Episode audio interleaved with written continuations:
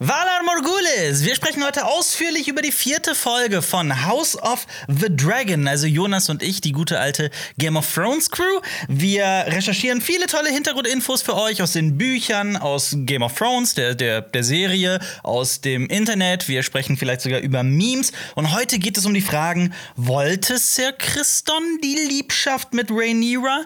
Ist das alles vielleicht nur ein abgekatertes Spiel von Daemon? Und für mich die wichtigste Frage heute: wurde vielleicht gefurzt. Und wurde das in der deutschen Synchro abgeändert? Darüber sprechen wir heute. Und am Ende reden wir darüber, ob wir die Folge toll fanden oder nicht, wie wir die Serie bisher finden und so weiter. Intro ab.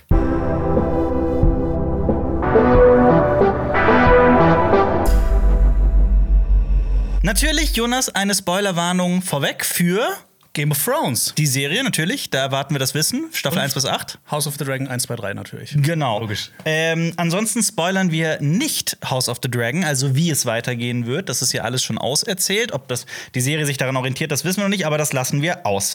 Ähm, die nächste Folgenbesprechung kommt dann nächste Woche Mittwoch zur fünften Folge, also abonnieren nicht vergessen.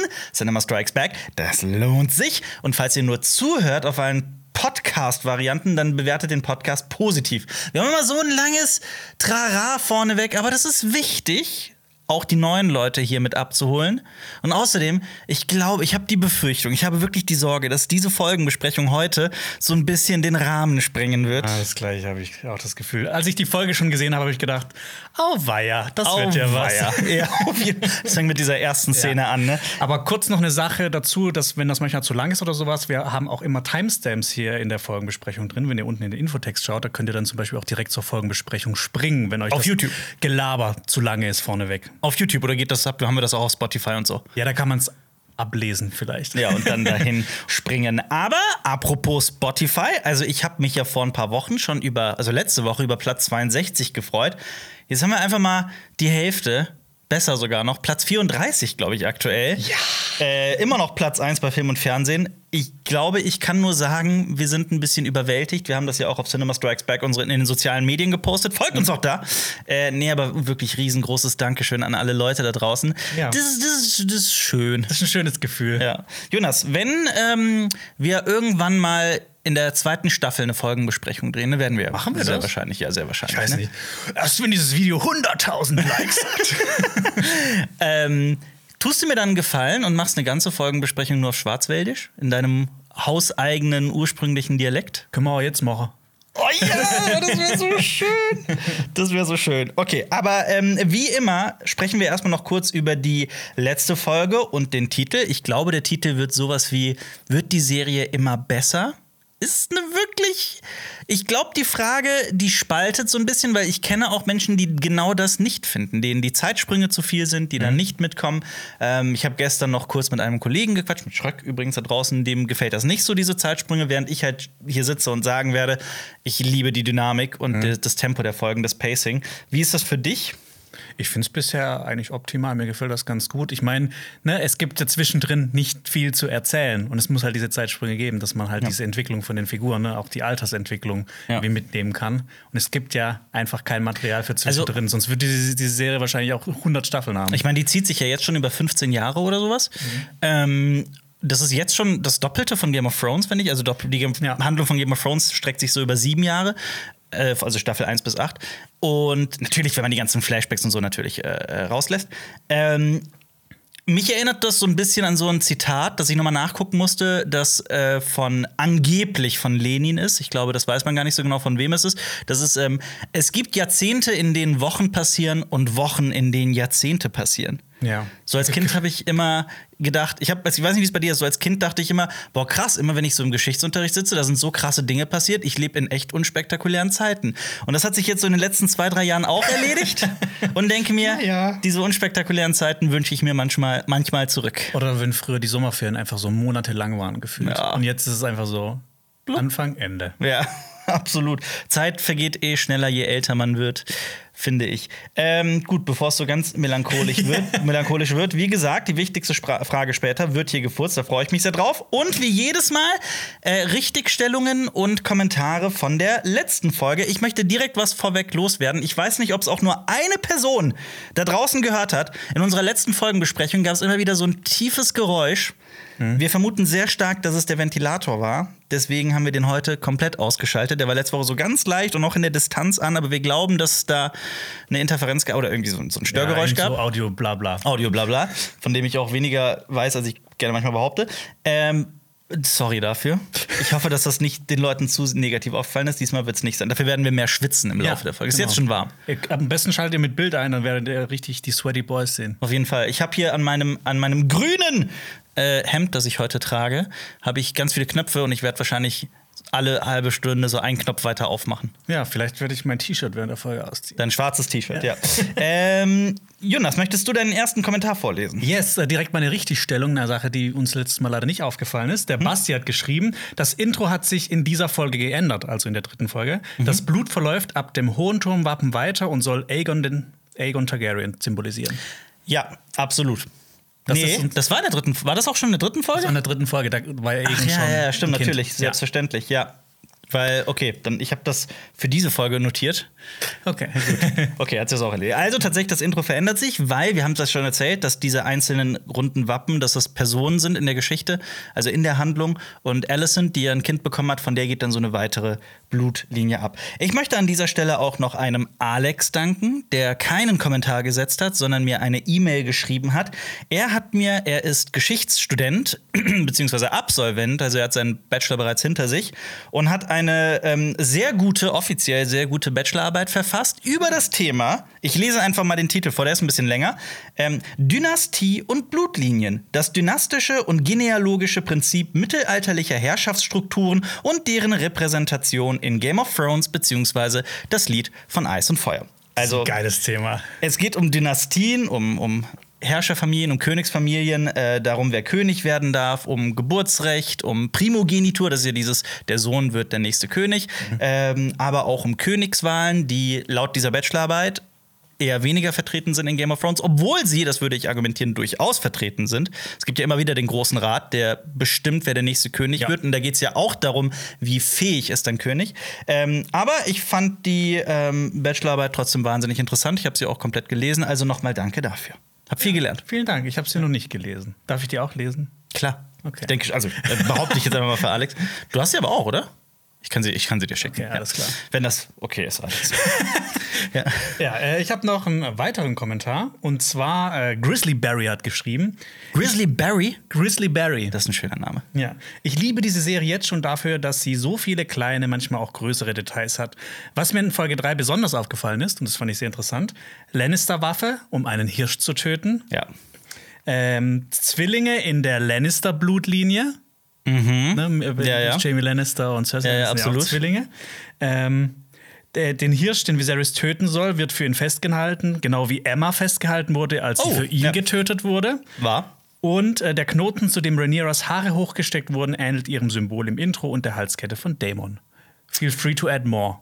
Rhaenyras Knoten in den Haaren erinnert an das, an das an die Kette. Genau. Okay, ja. ja. Ah, cool. Nee, auch so ein Detail, das uns nicht aufgefallen ist. Äh, gerne mehr solcher Kommentare. Ich habe noch einen mitgebracht von Jack. Ich finde es total gut, dass ihr, also ich habe die ein bisschen gekürzt, weil die sind teilweise sehr lang. Mhm. Ich finde es total gut, dass ihr euer Spoiler-Foreshadowing aus den Besprechungen herausgenommen habt, aber ich schlage für kommende Folgen einen kleinen Spoiler-Talk am Ende der Folge vor. Haben wir drüber gesprochen? Sorry, nein.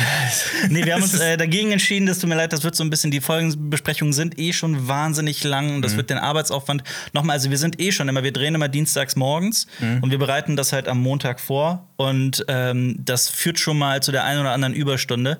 Äh, ja, wir wollen halt auch auf unseren Stresslevel und so weiter achten, dass das dann noch oben drauf. Ja, und wir werden ja eh darüber sprechen, wenn es dann so weit kommt. Ganz also, genau. Ne, das auch. Du musst ja. einfach nur, sorry, ein bisschen warten und dann bekommst du auch die Infos. Ja, vor allem, wenn man das dann macht, dann schreibt irgendwie die Hälfte der Leute, geil, dass ihr das macht, und dann die Hälfte Boys. Muss ich aber immer skippen oder sowas. Also es ist auch gar nicht immer so beliebt. Also von daher, sorry. genau. Es, äh, ich habe noch einen Kommentar bekommen und äh, ich muss leider eingestehen, dass äh, der liebe Herr Alpertur von Recht hatte. Ähm, Jonah hat geschrieben, wie immer eine richtig tolle Review. Die Showrunner haben bestätigt, dass der Crabfeeder in der Tat an Grayscale erkannt Ah. ist, also den Grauschuppen. Ja. Genau. Ähm, Wo haben die das bestätigt? Steht das auch dabei? Weißt du das? nee, aber ich glaube auch der, der Schauspieler, der den Crabfeeder gespielt hat, der hat das auch nochmal. Der hat wirklich Grauschuppen. Ja, genau, der hat wirklich Grauschuppen. Dann hat er aber auch noch geschrieben, der Schauspieler von Damon, Matt Smith, hat in einem Interview gesagt, dass er das Gefühl hat, dass Damon und Caraxes Karies äh, eine Art symbiotische Beziehung haben und es tatsächlich ein wenig dem Avatar-Prinzip entspricht. Ja, Also- da habe ich, da hab ich aber auch den perfekten Kommentar von Masco Matt. Ähm, hier die Erklärung, weil der hat sich wirklich sehr viel Mühe gegeben damit. Ähm, hab's deswegen aber auch ein bisschen gekürzt, weil jetzt sonst würde ich hier ewig vorlesen. Hier die Erklärung zu der Verbindung Drache und Drachenreiter, diese mentale Verbindung. Wird das Drachenei in die Wiege gelegt, beginnt es blau zu blinken und man muss die Nase des Kindes drücken. Wenn das Ei konstant leuchtet, wurde die Verbindung konfiguriert und wenn sich Drache und Reiter später nahe kommen, verbindet es sich immer wieder automatisch. Ja. Das klingt legit. ja, äh, der John hat übrigens. Also Matt Smith sagt das auch. Es gibt diese Verbindung zwischen Drache und Drachenreiter. Macht absolut, ergibt absolut Sinn. Wir werden sogar heute auch noch mal drüber sprechen. Ja. Und äh, Ani LP schreibt, ähm, sorry, boah Gott, mein, oh, sorry, mein, Körper, mein das ist- Körper, dein Körper ist noch am Starten. rebelliert. Boah. Okay, als Korrektur zum Götterhain, auch in der Game of Thrones Serie gibt es diesen. Da hatten wir ja kurz diese Diskussion, inwiefern der Götterhain in der Game of Thrones Serie eine Rolle spielt. Er hat dann einen sehr ausführlichen Text über Sansa und Tyrion gesch geschrieben. In, die beiden sprechen über den Götter Götterhain und Sansa spricht darüber, wie gerne sie da chillt, weil es da schön ruhig und relaxed ist. aber Also, man sieht nicht diesen Götter. Ja, genau. Der, der jetzt Ja. so quasi so dieses neue Set. der auch wieder in dieser Folge quasi die Hälfte Ja. der Folge ausmacht. Ja.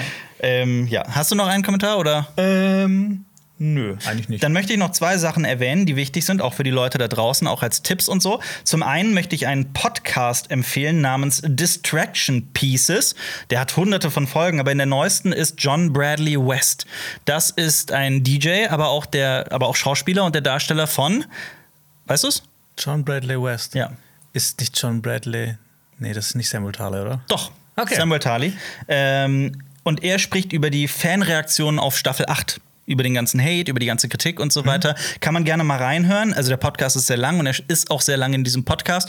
Äh, aber in dem Teil spricht er darüber, er nennt die Reaktionen extrem. Es gäbe keine gesunde Mitte mehr, nur noch Hater und Lover.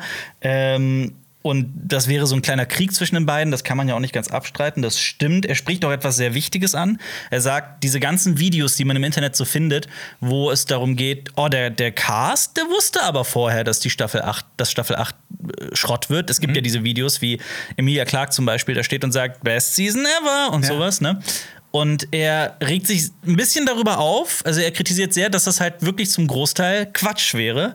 Spricht mir da ein bisschen aus der Seele. Ich fand bei vielen dieser Compilations ist es oft auch wirklich an den Haaren herbeigezogen. Vor allem bei Emilia Clark, bei dem, bei dem Ausschnitt. Da nimmt, nehmen Leute immer nur diesen kleinen Ausschnitt, wo es Ja. so wirkt. Wenn man sich mal das gesamte Interview anguckt, diese gesamten zwei Minuten Interview, dann wirkt das halt noch mal ganz anders, weil sie hat einfach nur, sie ist da auf der Premiere, muss das Ding bewerben, ist dafür da, wird dafür bezahlt. Was soll sie denn sagen? Außer ist natürlich eine fantastische Staffel.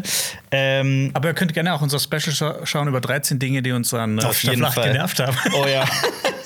genau. Ja, was, was, äh, was, was immer wieder, wenn die Schauspieler darüber reden, also redet sehr ausführlich darüber, auch was es für ihn emotional bedeutet. Was ich immer wieder dann so spannend finde, ist, dass die das gar nicht so sehen, wie miserabel diese Staffel, Staffel eigentlich ist. Ähm, also, ne, Ja, Leute da draußen ja. nicht falsch verstehen. Ich, ich, es gibt wirklich niemanden auf der Welt, der diese achte Staffel mehr hasst als wahrscheinlich ich. Äh, von daher. Ja, aber ne, du hast es schon gesagt, die müssen das ja auch im Prinzip gut Ja. finden am Ende des Tages, weil du willst es dir ja nicht mit deinen Arbeitgebern verscherzen. Ja. Genauso möchte ich auch einen Podcast bewerben. Ähm, das Problem ist, äh, wahrscheinlich ist damit dann auch unsere Chartplatzierung schlechter nächste Woche, aber egal. Ähm, den äh, Podcast, der ist auf Englisch allerdings Game of Thrones Season 8 Redux. Das ist ein Fan-Podcast, den ich auch aktuell höre. Also ich bin in der dritten Folge, äh, also noch nicht durch. Ähm, in der die achte Staffel komplett neu erzählt wird. Ist also reine Fanfiction, hat mit George R. R. Martin und so weiter nichts zu tun, auch nicht mit Da- David Benioff, DB Weiss, HBO oder sonst wem. Ähm, man muss auch dazu sagen, hast du schon reingehört? Nee, noch gar nicht. Aber ich muss sagen, dass Staffel 8 auch nichts mit George R. R. Martin zu tun hat. das stimmt. ähm, ich habe reingehört. Es ist wirklich ähm, ein Wahnsinnsprojekt. Ich finde prinzipiell die Idee dahinter und das überhaupt so zu machen fantastisch und freue mich sehr darüber. Ich war auch immer der Meinung, ich würde mir wünschen, dass HBO oder so irgendwann mal eine Zeichentrickserie rausbringt mit einem alternativen Ende zu Game of Thrones. Sowas Ja, wir finde ich bekommen ja geil. doch Jon Snow. Vielleicht. Naja. ähm, auf jeden Fall ist allerdings, also ich finde die jetzt auch nicht perfekt, die, diesen Podcast. Also es ist zum einen, ist es die, die, die ähm, Aufnahmequalität der Figuren und so weiter ist sehr unterschiedlich. Man hat bei manchen das Gefühl, okay, krass, das wurde in einem Studio richtig aufgenommen und bei anderen hat man das Gefühl, da saß jemand mit seinem Headset in seinem, im Keller oder so. Ähm, und vor allem dann auch teilweise Leute, die ein Gespräch führen in einem Raum. Ne? Also das ist immer, das schmeißt einen Ach so ein so, bisschen ja, immer raus. Genauso die Immersion, ja. die, genau, die Sprecherqualität, also wie gut die Sprecher sind, weil jetzt kommt die Polizei, um mich abzuholen, Ja. äh, wie gut die Sprecher sind, ist auch sehr und Sprecherin ist sehr krass der Unterschied. Also Mhm. so zum Beispiel vom Erzähler, der wirklich fantastisch ist, hin zu, ich würde sagen, so Grey Worm, äh, grauer Wurm ist somit der schlimmste in der Okay. in dem, in dem Podcast. Vor allem, weil die dann auch versuchen, den, den Dialekt, den Akzent nachzumachen und so. Und das, Ah, das ja. funktioniert nicht so nee, ganz. Nee. Und es ist, ähm, es ist gut geschrieben, aber auch, also man merkt schon, dass es nicht George R. R. Martin ist. Das sollte man vielleicht noch. Ja, und ich meine, das, äh, die Staffel 8 allein ist ja nicht schuld daran, dass Staffel 8 so schlecht ist. Ich meine, das hat, Das ist- die Weichen wurden ja schon davor gestellt. Das ist übrigens ein Ding, im, im, ähm, das man beim Schreiben lernt. Probleme, die du hinten hast oder die oft ein Film hinten hat, beginnen eigentlich schon vorne. Ähm, aber da kommen wir auch noch in dieser Folge zu. Sollen wir, über die, sollen wir reinstarten in Folge 4 von Hot D? Ja. Der Ähm, Titel ist äh, The Horny of Horny Sea. The King of the Horny Sea. The King of the Narrow Sea. Wenn ich mich nicht irre, spielt auch diese Folge wieder. Boah, mein Körper rebelliert schon wieder. Oh Gott. Spielt auch wieder diese spielt auch diese Folge wieder an einem Tag wie die Folge zuvor. Wenn nicht eventuell, also ganz der Anfang, könnte man argumentieren, dass das vielleicht ein bisschen viel ist für einen Tag, aber es wirkt so, als wäre das alles an einem Tag. Beziehungsweise spielt er ganz viel in der Nacht. Genau. Ja. Und dann man, aber man sieht auch Sachen. Man Im Vergleich sieht- zu der langen Nacht. Das stimmt. Ähm, also es ist eigentlich super interessant. Wir haben zwischen den Folgen immer wieder lange Zeitsprünge. Wir haben ja auch wieder hier einen Zeitsprung von etwa einem Jahr, wobei wir da auch gleich noch, wobei ich da über, gleich über etwas sprechen möchte, weil das auf Deutsch tatsächlich ein bisschen anders ist als auf Englisch, aber dazu kommen wir noch. Ähm, und ja, aber interessantes Pacing auf Ja, jeden es, Fall. es hat so ein bisschen was bisher die, die, die ganze Staffel was von so A Day in the Life, dass man immer so wieder so einen Tag rauspickt dann aus dem Leben der Targaryens. Ja. Crew, Regie führt Jetzt klingt hier sogar mein Handy. Ah, läuft alles wie geschmiert heute, hochprofessionell. Und dann, und dann mache ich mich, und dann kritisiere ich andere Podcasts für Soundqualität und so. Es ist auch wirklich. Hört Game of Thrones Season 8 Redux. Es ist wirklich gut. Es ist wirklich, wirklich gut. Nee, das ist nur Ich- für ich- die Authentizität. Ja, genau. Das Wort geschafft, ja. Das war, es ist, äh, äh, der Podcast ist wirklich gut, Game of Thrones. Also ich höre den sehr gerne. Ähm, Crew, Regie, Claire Kilner. Das ist eine sehr junge Regisseurin, die ist nicht mal 30 Jahre alt, ich glaube, die ist 29, hat, äh, äh, kommt aus England, hat vor allem äh, die Alienist und äh, Snowpiercer, die Serie, dafür kennt man sie. Ähm, und ja, Claire Kirner, es ist die zweite Frau im Game of Thrones-Universum, die äh, Regie geführt hat. Und hier auch natürlich besonders interessant bei dieser Folge, in der es halt sehr viel um Sex und auch um Machtgefälle geht, auch gerade in Verbindung mit Sex, ist natürlich auch ein hochbrisantes aktuelles Thema. Das haben wir auch in dem Behind-the-Scenes-Video angesprochen. Ja, Ja. in dem Inside the Episode. Genau. Ja. Ja, ja. Da spricht sie auch ausführlich darüber, dass es für sie eine Herausforderung war, weil sie mit Filmen aufgewachsen ist, in denen Sex thematisiert wird, die oft von Männern inszeniert wurden. Mhm. Und es gibt ja da diese berühmte Theorie von The Male Gaze, also wie die Kamera den, zum Beispiel den Körper einer Frau abfährt, um halt den Blick eines Mannes zu simulieren. Und dass sie sich halt an diese Normen, an diese inszenatorischen Normen gewöhnt hat und was sie dass es für sie eine mentale Herausforderung war, sich immer wieder davon zu lösen und sich zu fragen, okay, wie würde ich aber tatsächlich diese Sexszenen äh, äh, inszenieren? Wo würde ich die Kamera hinstellen und was würde ich alles filmen und wie würde ich es schneiden? Und das fand ich schon wirklich äh, sehr, durchaus Eine interessant. interessante ja. Herangehensweise auf jeden Fall mal. Auf jeden was Fall. Neues. Und äh, das Spannende ist auch, die wird auch die nächste Folge, die fünfte Folge inszenieren und auch die neunte Folge. Oh, das ist natürlich äh, eine große Verantwortung. Ja, ich bin mal gespannt, ob das bei House of the Dragon genauso sein wird, dass die neunten Folgen äh, die, die großen Plot-Twists und Ja. crazy Actions haben wird. Die Crazy Actions. Ja. Das wird auch mal ein Folgentitel. Crazy Actions.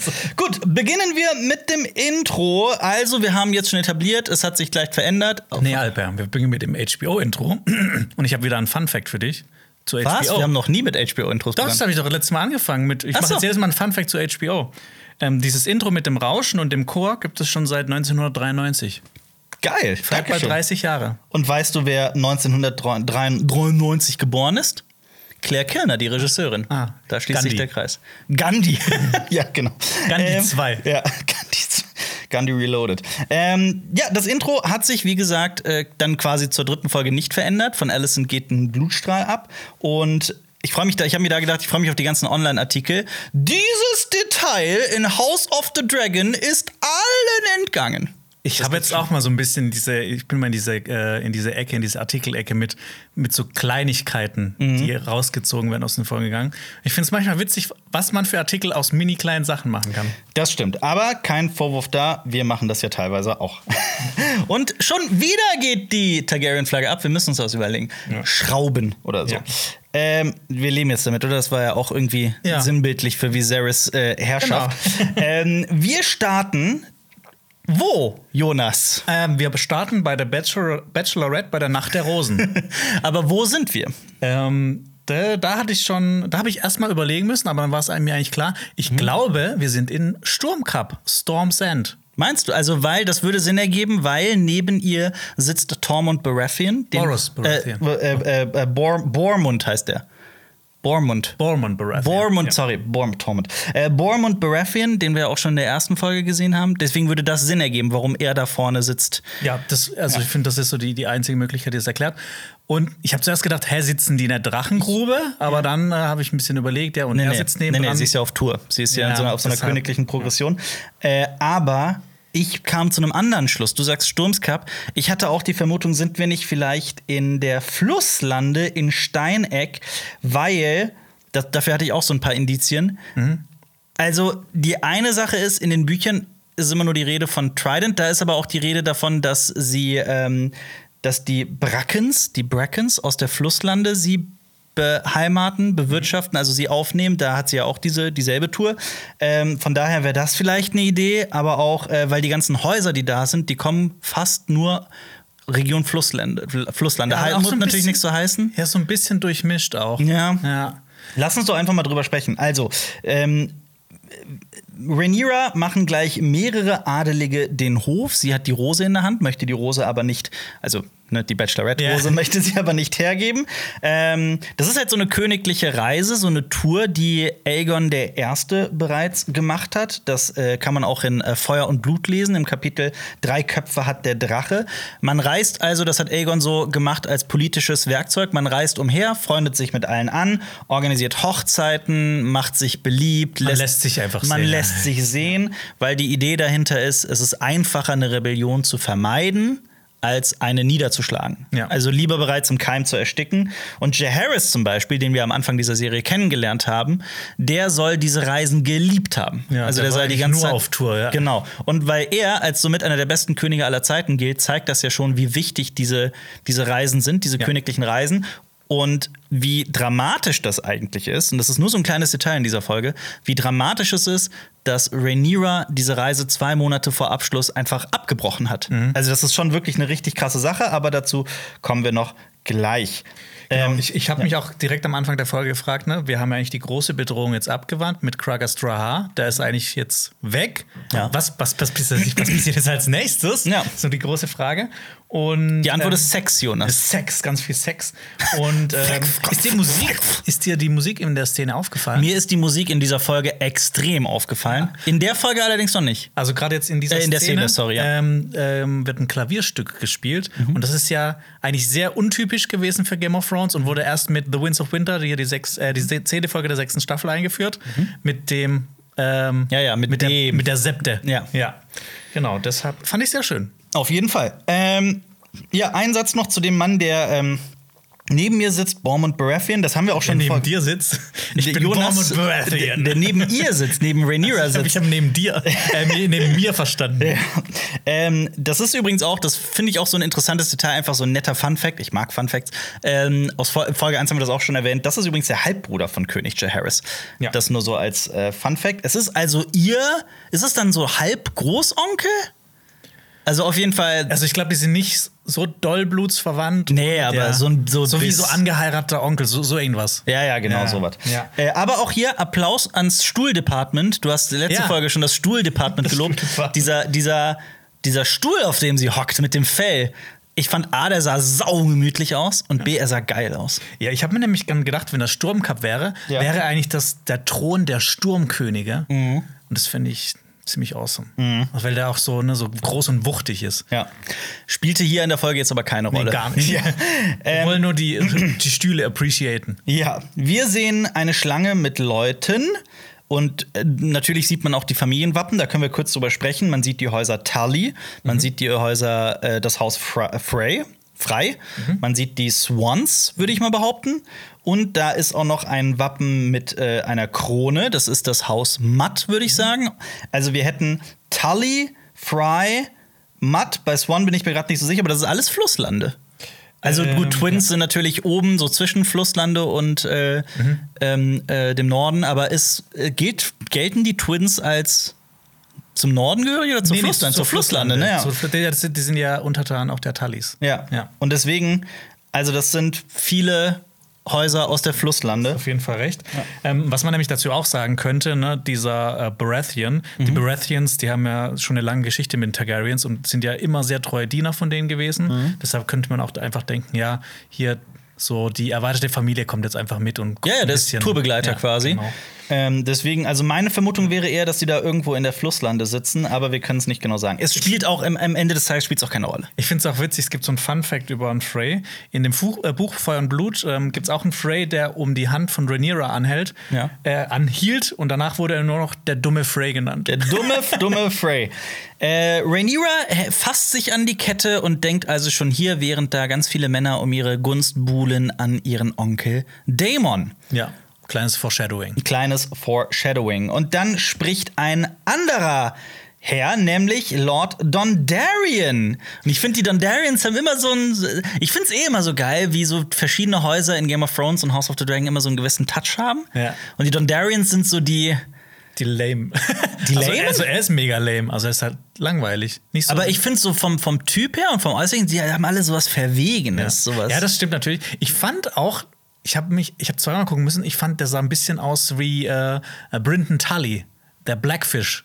Ich finde, der hatte sowas ja, sowas Altes von dem. Ja, das stimmt schon. Ja, ich weiß, was du meinst. So, mich, Mann, graue Haare, Bart. Mich, mich erinnert der an, wie heißt, wie heißt jetzt fällt mir der Name nicht ein. Dean, Dean Martin. Der, denn sie wissen nicht, Ja. was sie tun. Denn sie wissen nicht, was sie. James Dean? James Dean, genau. Er erinnert mich so ein bisschen an so einen alten James Dean. Ähm, ja, ist. Ähm, äh, der, der spricht über die tiefen Gräben von Black. Was lachst du? Ja, das ist schön, das will sie auf jeden Fall hören. ja, dass äh, sie spricht. Ich habe nur aus Versehen meinen Laptop gerade hier gelockt, muss den wieder aufmachen. Ähm, er spricht über die tiefen Gräben von äh, äh, Blackhaven in den Dornischen Marschen, spricht über die strategisch wertvolle Lage. Auch hier wird ja schon wieder etabliert, dass Heiraten als so ein politisches, militärisches Ding ist. Ähm, aber er wird natürlich dismissed, weil er viel zu alt ist. Ja, und natürlich, vielleicht hat er so einen kurzen Moment, ähm, wo er Christon Kraut angeguckt hat und gewusst hat, so, ah, das ist ja der Sohn von meinem Haushofmeister. Genau. Ähm, dann tritt das genaue Gegenteil hervor, nämlich ein, ein kleiner Junge, der viel zu jung ist für äh, Rhaenyras Geschmack. Das ist Samuel Blackwood. Schwarzhain. Schwarzhain auf Deutsch. Es ist manchmal, bei, bei manchen Namen klingt das echt auf Deutsch auch einfach, meiner Meinung nach, so ein ich, ich spreche die Namen zwar alle auf Englisch aus, aber manchmal klingen die einfach auf Deutsch auch ein bisschen mehr nach Fantasy und so. Es klingt schon geil, ne? Schwarzhain. Also ich finde, Blackhaven klingt halt cooler, aber Schwarzhain. Blackwood. Äh, Blackwood, sorry. Ja. Black, Blackhaven ist. Blackhaven ist die, ist die, ist die Ja. Burg, ja. ähm, und das Haus Blackwood ist seit Ewigkeiten mit seit Jahrhunderten, also das Seit Jahrtausenden, seit seit dem Jahrtausenden, Zeitalter ja, der Helden, ja. sind die mit den Brackens zerstritten. Ja. Den wir gleich auch sehen. Beide Häuser sind aus der Flusslande. Und Visenya, das habe ich gestern noch in Feuer und Blut nachgelesen, die Schwester von Aegon Visenya, die Visenya, hat es mal geschafft, eine Doppelhochzeit zwischen den beiden Häusern zu, ähm, zu, zu veranlassen. Das ist verrückt. Das ist auf jeden Fall verrückt. Also, Aber, ja. ja, das ist ein bisschen, auch fast so wie so ein bisschen ein Running Gag innerhalb von Game of Thrones, Ja. dass die beiden Häuser halt so eine Fehde haben. Und ich finde es Ja. echt schön, dass das mal auch so auf. äh, Dass das gezeigt wird, Dass ja, das mal gezeigt wird. Ja. Das ist richtig schön. Ähm, genau, Bormund erzählt das auch alles und ich finde auch einfach geil an House of the Dragon, dass sowas, dass sich für sowas auch die Zeit genommen wird und dass das auch auserzählt wird. Witzigerweise nennt Amos Bracken Samuel i- im Englischen Dummkant. Ja. Weißt du, wie die es auf Deutsch übersetzt Nee, haben? da habe ich nicht. Dummbeutel. Dummbeutel. Dummbeutel. Aus Dammkant haben die Dummbeutel gemacht. Ja. Gut, ähm, der Junge Samuel argumentiert, dass der Großvater seines Großvaters bereits Aegon I. geholfen hat und ähm, ein Bracken, ich vermute Amos, Amos. Amos Bracken, macht sich darüber lustig. Man muss dazu sagen, in Feuer und Blut, ähm, da gab es ein Duell zwischen Amos und Samuel, von dem auch erzählt wird, auch um die Gunst von, also bei genau einer solchen, wahrscheinlich Ja. bei genau dieser Veranstaltung. Da gewann aber Amos. Ähm, das sollte vielleicht kurz noch klar gemacht werden. Die Adligen machen sich dann über den Jungen lustig und Rhaenyra lehnt ihn natürlich ab, weil er zu jung ist und es kommt, nachdem er Craven genannt wird, zum Kampf. Ja. Und das passiert erstmal im Hintergrund. Während im Vordergrund so ein Dialog passiert. Ja, Wie geil ist das? Das ist auch einfach geil inszeniert, stimme ich zu. Und Samuel, der kleine Junge, schlägt tatsächlich Bracken, den Bracken, also Amos, nieder. Ja. Und ich habe mich so, ich habe gejubelt. Ich saß da und habe gejubelt. Also, weil dieser Bracken hat es geschafft innerhalb kürzester Zeit, dass ich ihn gehasst habe. Ja. Weil ich diesen kleinen Jungen halt so unglaublich sympathisch fand, wie Rhaenyra ja auch. Ähm, und dann schlägt er ihn einfach nieder. Aber auch hier die, der kleine Hinweis: Also, wir sehen nicht Amos sterben. Ich glaube, er lebt noch. Ja, also er hat auf jeden Fall, auf jeden Fall Also, Probleme. ja. Aber äh, ich fand es auch schön, wie, wie, wie der Kampf dann quasi so, ne? Also er hatte, der kleine Junge, ähm, Samuel, der hatte ein Schwert. Ja. Mhm. Und bei Amos hat man gesehen, er hat nur einen Dolch. Und das ist halt wirklich ein Nachteil, wenn du nur einen Dolch hast. Ja. Und das macht wahrscheinlich auch hier ne, dieses Alter dann ganz schnell den, wett. den größten Unterschied und die Armlänge und so weiter auf jeden Fall. Ähm, genau, aber wie gesagt, auch hier der Hinweis, ich hoffe, dass äh, wir sie nicht zum letzten Mal sehen, aber da verrate ich nicht mehr. Ähm, Christon und Rhaenyra gehen dann ab. Christon sagt noch, wir müssen in drei Tagen woanders sein, in Bitterbridge. Ja. Und Über diesen Ort kann man auch schon wieder sehr viel erzählen. Möchtest du? äh, kann ich gerne machen, wenn du willst. Ähm, dieser Ort hieß früher Steinbrück. Ja. Und das ist ein sehr geschichtsträchtiger Ort. Nämlich hier fand die Schlacht von Steinbrück statt. Mhm. Und ähm, das war in der Zeit von Maegor, dem Grausamen, der ja viel gegen den Glauben gekämpft hat. Mhm. Und da, haben- da gab es eine Schlacht zwischen 9000 armen Gefährten. Mhm. Also so armen Menschen, die quasi in so einem Orden waren, die dann gegen Maegor gekämpft haben. Und sechs königlichen Heeren. Mhm. Und rat mal, Alter, wer gewonnen hat. nee, sag es. äh, natürlich haben die sechs königlichen Heere gewonnen und Ja. ähm, diese armen Gefährten wurden so abgeschlachtet, Mhm. dass der Fluss da, über den ähm, auch die Brücke führt, äh, 60 Meilen rot gefärbt war und deshalb wurde aus Steinbrück Bitterbrück, weil das wirklich sehr bitter ist. Aber, weißt du, was auch bitter ist?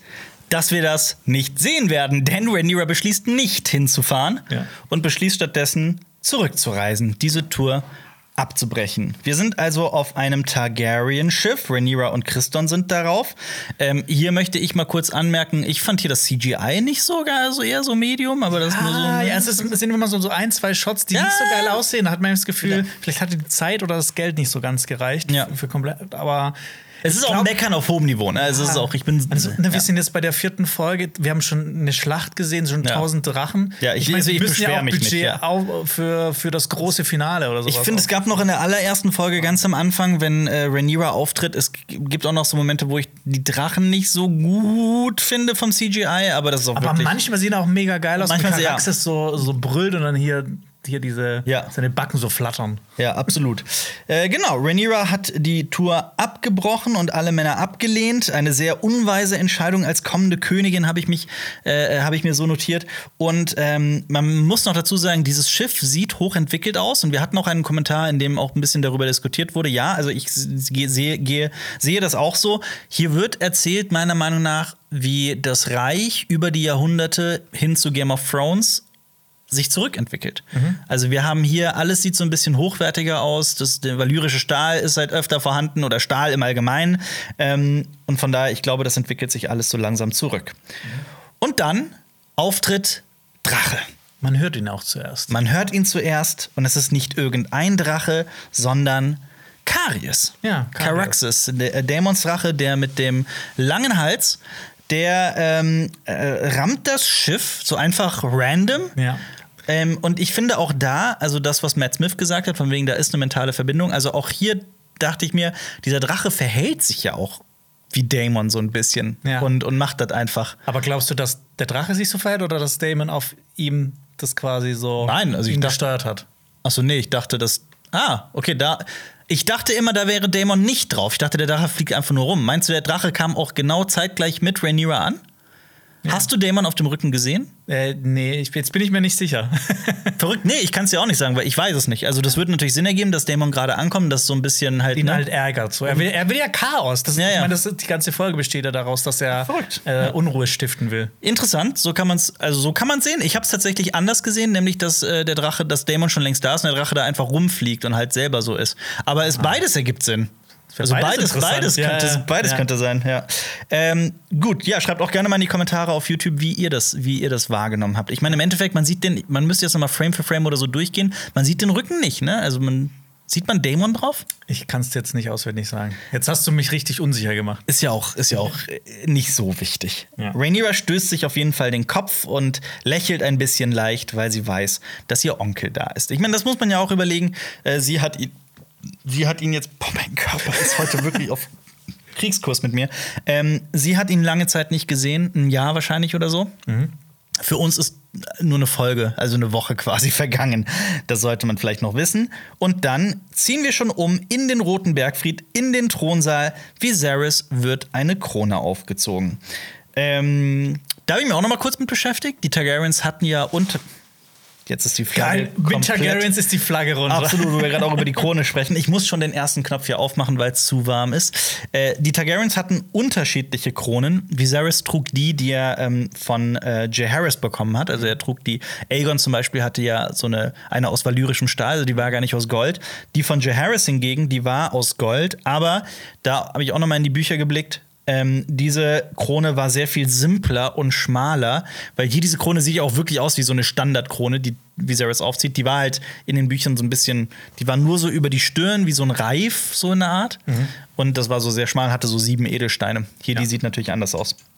Und er bekommt das Schwert Schwarzfeuer, ähm, wie im Mittelalter, so das Schwert für den königlichen Hoheitsanspruch. Er ist also in voller Montur. Ja, also er ist, also mehr König kann er gerade nicht mehr sein, weil das hatten wir auch schon offen. Ne? Die Kro Krone ist eine Herrschaftsinsigne und auch das Schwert ist eine. Mhm. Ja. Bloß noch der Drache fehlt. Ja. Aber den will er ja nicht mehr haben. Und wir sehen zum ersten Mal, wie die Adligen den Thronsaal betreten. Ich weiß nicht, ob man sowas schon mal vorher gesehen hat, wie die so in der Prozession da so reinmarschiert sind. Also ich bin mir nicht sicher, man sieht aber schon mal, dass. Ich, ja, ich, Ich bin mir gerade auch nicht ich, ich glaube nicht, ne. Ja. Äh, und es wird sogar kurz gemunkelt, geflüstert, there's a fight in the Stepstones und sowas Ja. hört man so kurz. Ähm, Viserys ist in einem kurzen Moment, in einer kurzen Einstellung sehr verdottert, seine Tochter zu sehen, Rhaenyra, weil er ja genau weiß, warum ist sie gerade nicht? Hat die das, hat die das wagt sie es wirklich, diese Tour abzubrechen? Was geht denn, was läuft denn bei der verkehrt in der, in der, in der, in den Hirndrüsen? Ja. Ähm, in dem Moment dachte ich mir auch, das ist so alles, was nur visuell erzählt wird, mit so einem Blick zwischen Rhaenyra und äh, Viserys. Schauspielerisch ist das alles einfach so fantastisch. Also, also wir haben schon äh, Millie Alcock mega äh, gelobt, wir haben Matt Smith richtig gelobt. Jetzt müssen wir auch noch einmal sagen, Paddy Considine, gerade die Folge, drauf. also wirklich. Super Ich- Schauspieler. Und ich finde, man sieht ihm auch an, wie angespannt er ist. Absolut. Weil er ganz genau weiß, wenn Damon kommt, dann kommt das Chaos. Ja, allgemein schauspielerisch finde ich das alles. Nicht alle, alle. Ich will gleich noch mal so eine kleine Klammer aufmachen für eine bestimmte Figur. Aber ich finde wirklich, das schauspielerisch ist es ganz großes Kino. Ich bin sehr begeistert. Und was halt auch interessant ist, dass die Tatsache, dass halt auch der ganze Hofstaat versammelt wird. Ja. Das letzte Mal, als die beiden sich gesehen haben, also Damon und Vi- und Viserys, waren die ja quasi alleine und nur mit der Königsgarde in den Thronsaal. Und hier wird ja aber auch bereits die Klammer aufgemacht zu dem Ende der Folge hin, wenn sie dann wieder im Thronsaal sind, alleine und es ohne Menschen und äh, auch dieser krasse Kontrast zwischen jetzt kommt Dämon mit einer Krone rein und spaziert da so rein mit Waffe und, und Krone und dann später ist er halt verkatert und liegt am Boden. Ja. Ähm, und aber er kommt rein mit einer Krone und kurzen Haaren. Genau. Stichwort Figurenentwicklung. Also auch äußerlich entwickelt sich gerade Dämon. genau, ich finde aber auch, dass ihm diese Kurzhaarfrisur sehr gut steht. Find, fand ich gar nicht. ich Echt habe mich nicht? so an die langen Haare gewöhnt. Ich fand Echt? die langen Haare viel cooler. Ja, ja, ich finde bei Rings of Power die kurzen Haare viel schlimmer. Ja, gut. Ähm, und äh, da möchte, möchte ich noch einmal kurz was sagen, das habe ich, äh, glaube ich, noch gar nicht erwähnt. Mhm. Ich hatte einen mega interessanten Reddit-Artikel gelesen von einer ähm, Hairstylistin aus Hollywood. Mhm. Ähm, ich weiß nicht, wie legit das alles ist, ja. aber ähm, anscheinend sind, ähm, werden hier hauptsächlich Kunsthaarperücken eingesetzt. Mhm. Die haben halt den Vorteil, dass die günstiger sind, dass du halt ja. die in größeren Massen kaufen kannst. Ja. Aber die, die, die flattern halt eher so und äh, das ja. Licht scheint irgendwie nicht so gut drauf. Deshalb sieht das vielleicht auch oft mal ein bisschen künstlich aus. Weil ah, diese okay. Mhm. Echthaarperücken, die sind unfassbar teuer und wenn du dann noch langes blondes Haar haben willst, mhm. ist das noch mal teurer. Ich glaube, sie hat gemeint, ähm, bei Daenerys am Ende von der achten Staffel hat ja. die auch Echthaarperücken gehabt und die haben so 38.000 pro Stück gekostet. Krass. Ich glaube, du brauchst das schon einige. Ja. Und ähm, ja, ich meine, hier kommen ja sau viele Leute mit langen blonden oder blonden Haaren vor. Ja. Deshalb alle tragen Perücke, ja. ja. Und deswegen sieht, sehen manche so aus wie Lena Velaryon, die in ihrer Perücke versinkt. Ja, und das halt auch ganz viel, also das ne, jetzt wird gerade Serie nach Serie nach Serie produziert, dass, dass ganz oft die Leute gar keine Zeit mehr haben, sich wirklich ähm, Zeit zu nehmen, diese Kostüme ja. und die Perücken so richtig zu machen. Ja. Dass dann manchmal auch Sachen, die geiler, geiler aber, hätten aussehen können. Ja, aber dafür ja. kann sich äh, Lena Valarian, die Darstellerin, wenn ihr mal kalt wird an Set, kann die sich einrollen und in ihrer Perücke schlafen legen. Ja. In ihrer Babystube. Ja. ähm, genau, Damon hat sich selbst zum König über die Trittsteine und die Meerenge ernannt. Fun, fun Ernennen Fact, lassen. Ja, ja, Fun Fact: ähm, In den Büchern ist es Corlys, der ihm die Krone aufsetzt. Ja, ne? Also das nur so als Fun Fact. so als Fuck you zu Viserys. Auf jeden Fall. Ähm, ähm, was, was würdest du sagen, aus was ist diese Krone? Ist das Treibholz oder das habe ich mich auch gefragt. Ich habe das nicht ganz Eins von erkannt. beiden würde ich ja. sagen, ja. Habe ich mich auch gefragt. Weil Treibholzkronen sind ja eher so die Graufreud-Sache, aber mhm. würde trotzdem irgendwie Sinn ergeben. Wegen Meer und so, ja. ja. Aber also auf jeden Fall fand ich, dass die, äh, die, die lassen den so ein bisschen wie so ein Otto aussehen. Also wie so ein, wie ja. so ein Dämlack. Also nicht wie ein Otto Hightower. Nicht wie ein Otto Hightower, sondern wie ein wirklich ein Dämlack. Ja. Wo wir auch eben das, das Kapitel für Schauspieler aufgemacht haben. Rice Iphans. Oder ich weiß nicht, wie man den Namen ausspricht. Rice Iphans. Rice, Rice Iphans. Fantastisch, wie ich finde, ja. aber dazu kommen wir später noch.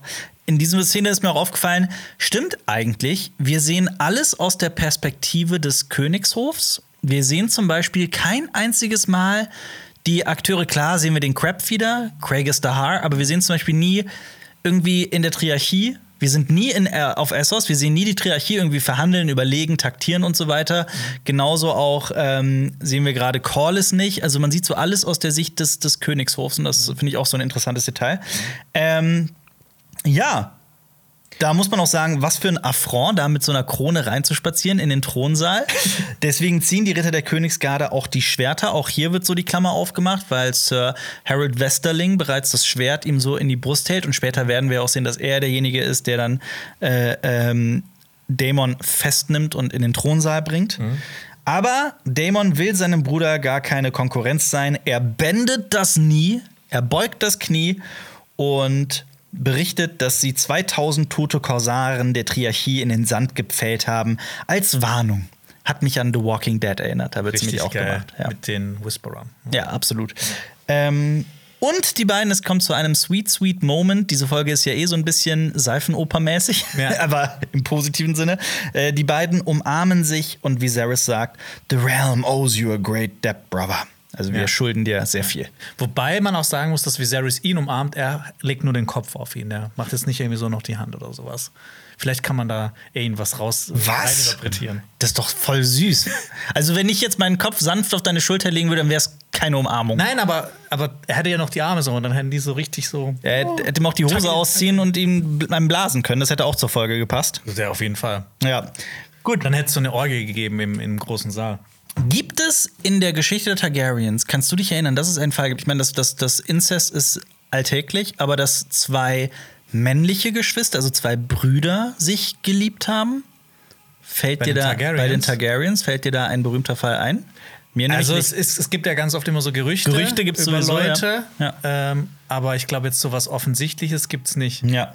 Na gut. Aber ich hatte auch ein bisschen. Hattest du nicht das Gefühl in der Folge, das hatte ich zumindest, dass mit Damon auch was passiert, dahingehend, dass er so ein bisschen sein Zuhause und King's Landing vermisst? Ja, auf jeden Fall. Das Gefühl hatte ich. Ich glaube aber, dass die, die Haupt, also hauptsächlich ist es bei ihm die Langeweile, die er überall verspürt, weil ich glaube, Königsmund ist so von den Städten her gesehen so schon die spannendste Stadt. Werden wir später auch sehen. Ja.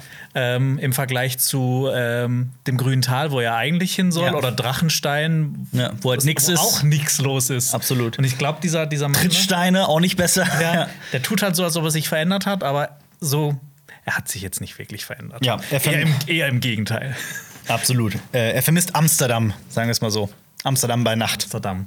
Ja, also Flohloch ist doch quasi das Amsterdam von Westeros.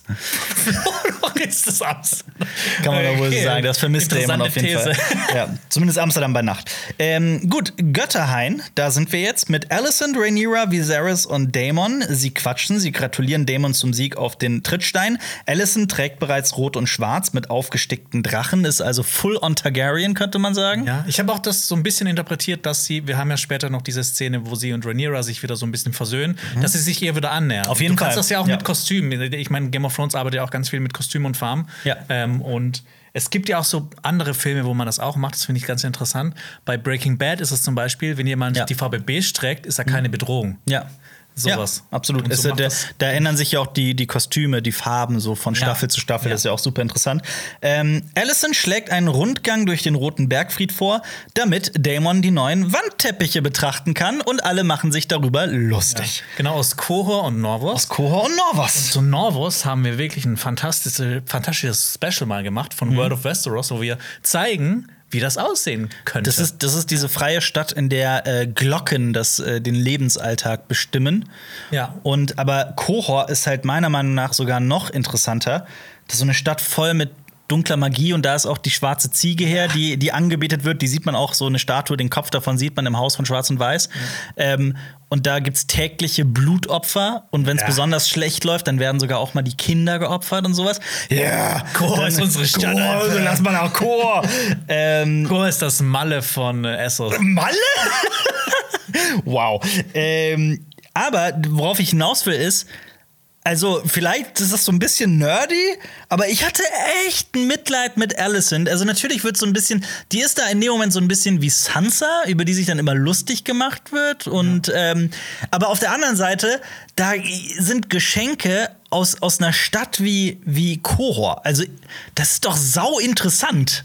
Ja, eigentlich schon. Also zu ja. ihrer Verteidigung, ich hätte die gerne gesehen. Ja, und ich meine, sie lernt hier ja auch zum allerersten Mal Damon kennen. Die kennen sich ja eigentlich gar nicht. Sie ist ja die neue Frau von seinem Bruder. Mhm. Ja. Und ähm, sie bricht ja auch diesen kurzen, unangenehmen Moment, wo niemand spricht, wo Ja. Rhaenyra äh, dazu kommt. Ja. Eigentlich, eigentlich müssten die ein bisschen netter sein. Und wie link ist das bitte von Viserys, der selber der größte Geschichtsnerd ist, da Valyria in seinem Kinderzimmer aufbauen lässt, ne? Ja. Und dann aber, oh, die Wandteppiche aus Kohor, die gucken wir uns jetzt nicht an. Oh, Nerd, du Dummerchen.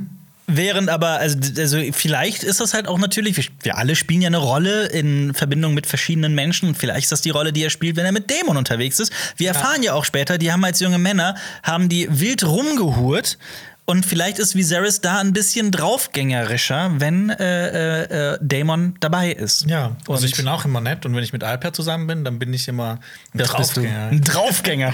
Schön. Und in es, also es wird gelacht auf die Frage, wird, ähm, äh, möchtest du die Wandtepp möchtet ihr die Wandteppiche sehen? Und dann gibt es einen Umschnitt auf Allisons entgeistertes Gesicht. Und ich habe mir diese Szene zehnmal auf Englisch angeguckt. Zehnmal. Zehnmal ungefähr und fünfmal auf Deutsch. Und das ist keine Übertreibung. Ich habe das immer wieder mir angehört. Ich bin. Also jetzt werden alle sagen, oh, hör, hör, meiner Meinung nach wird gefurzt.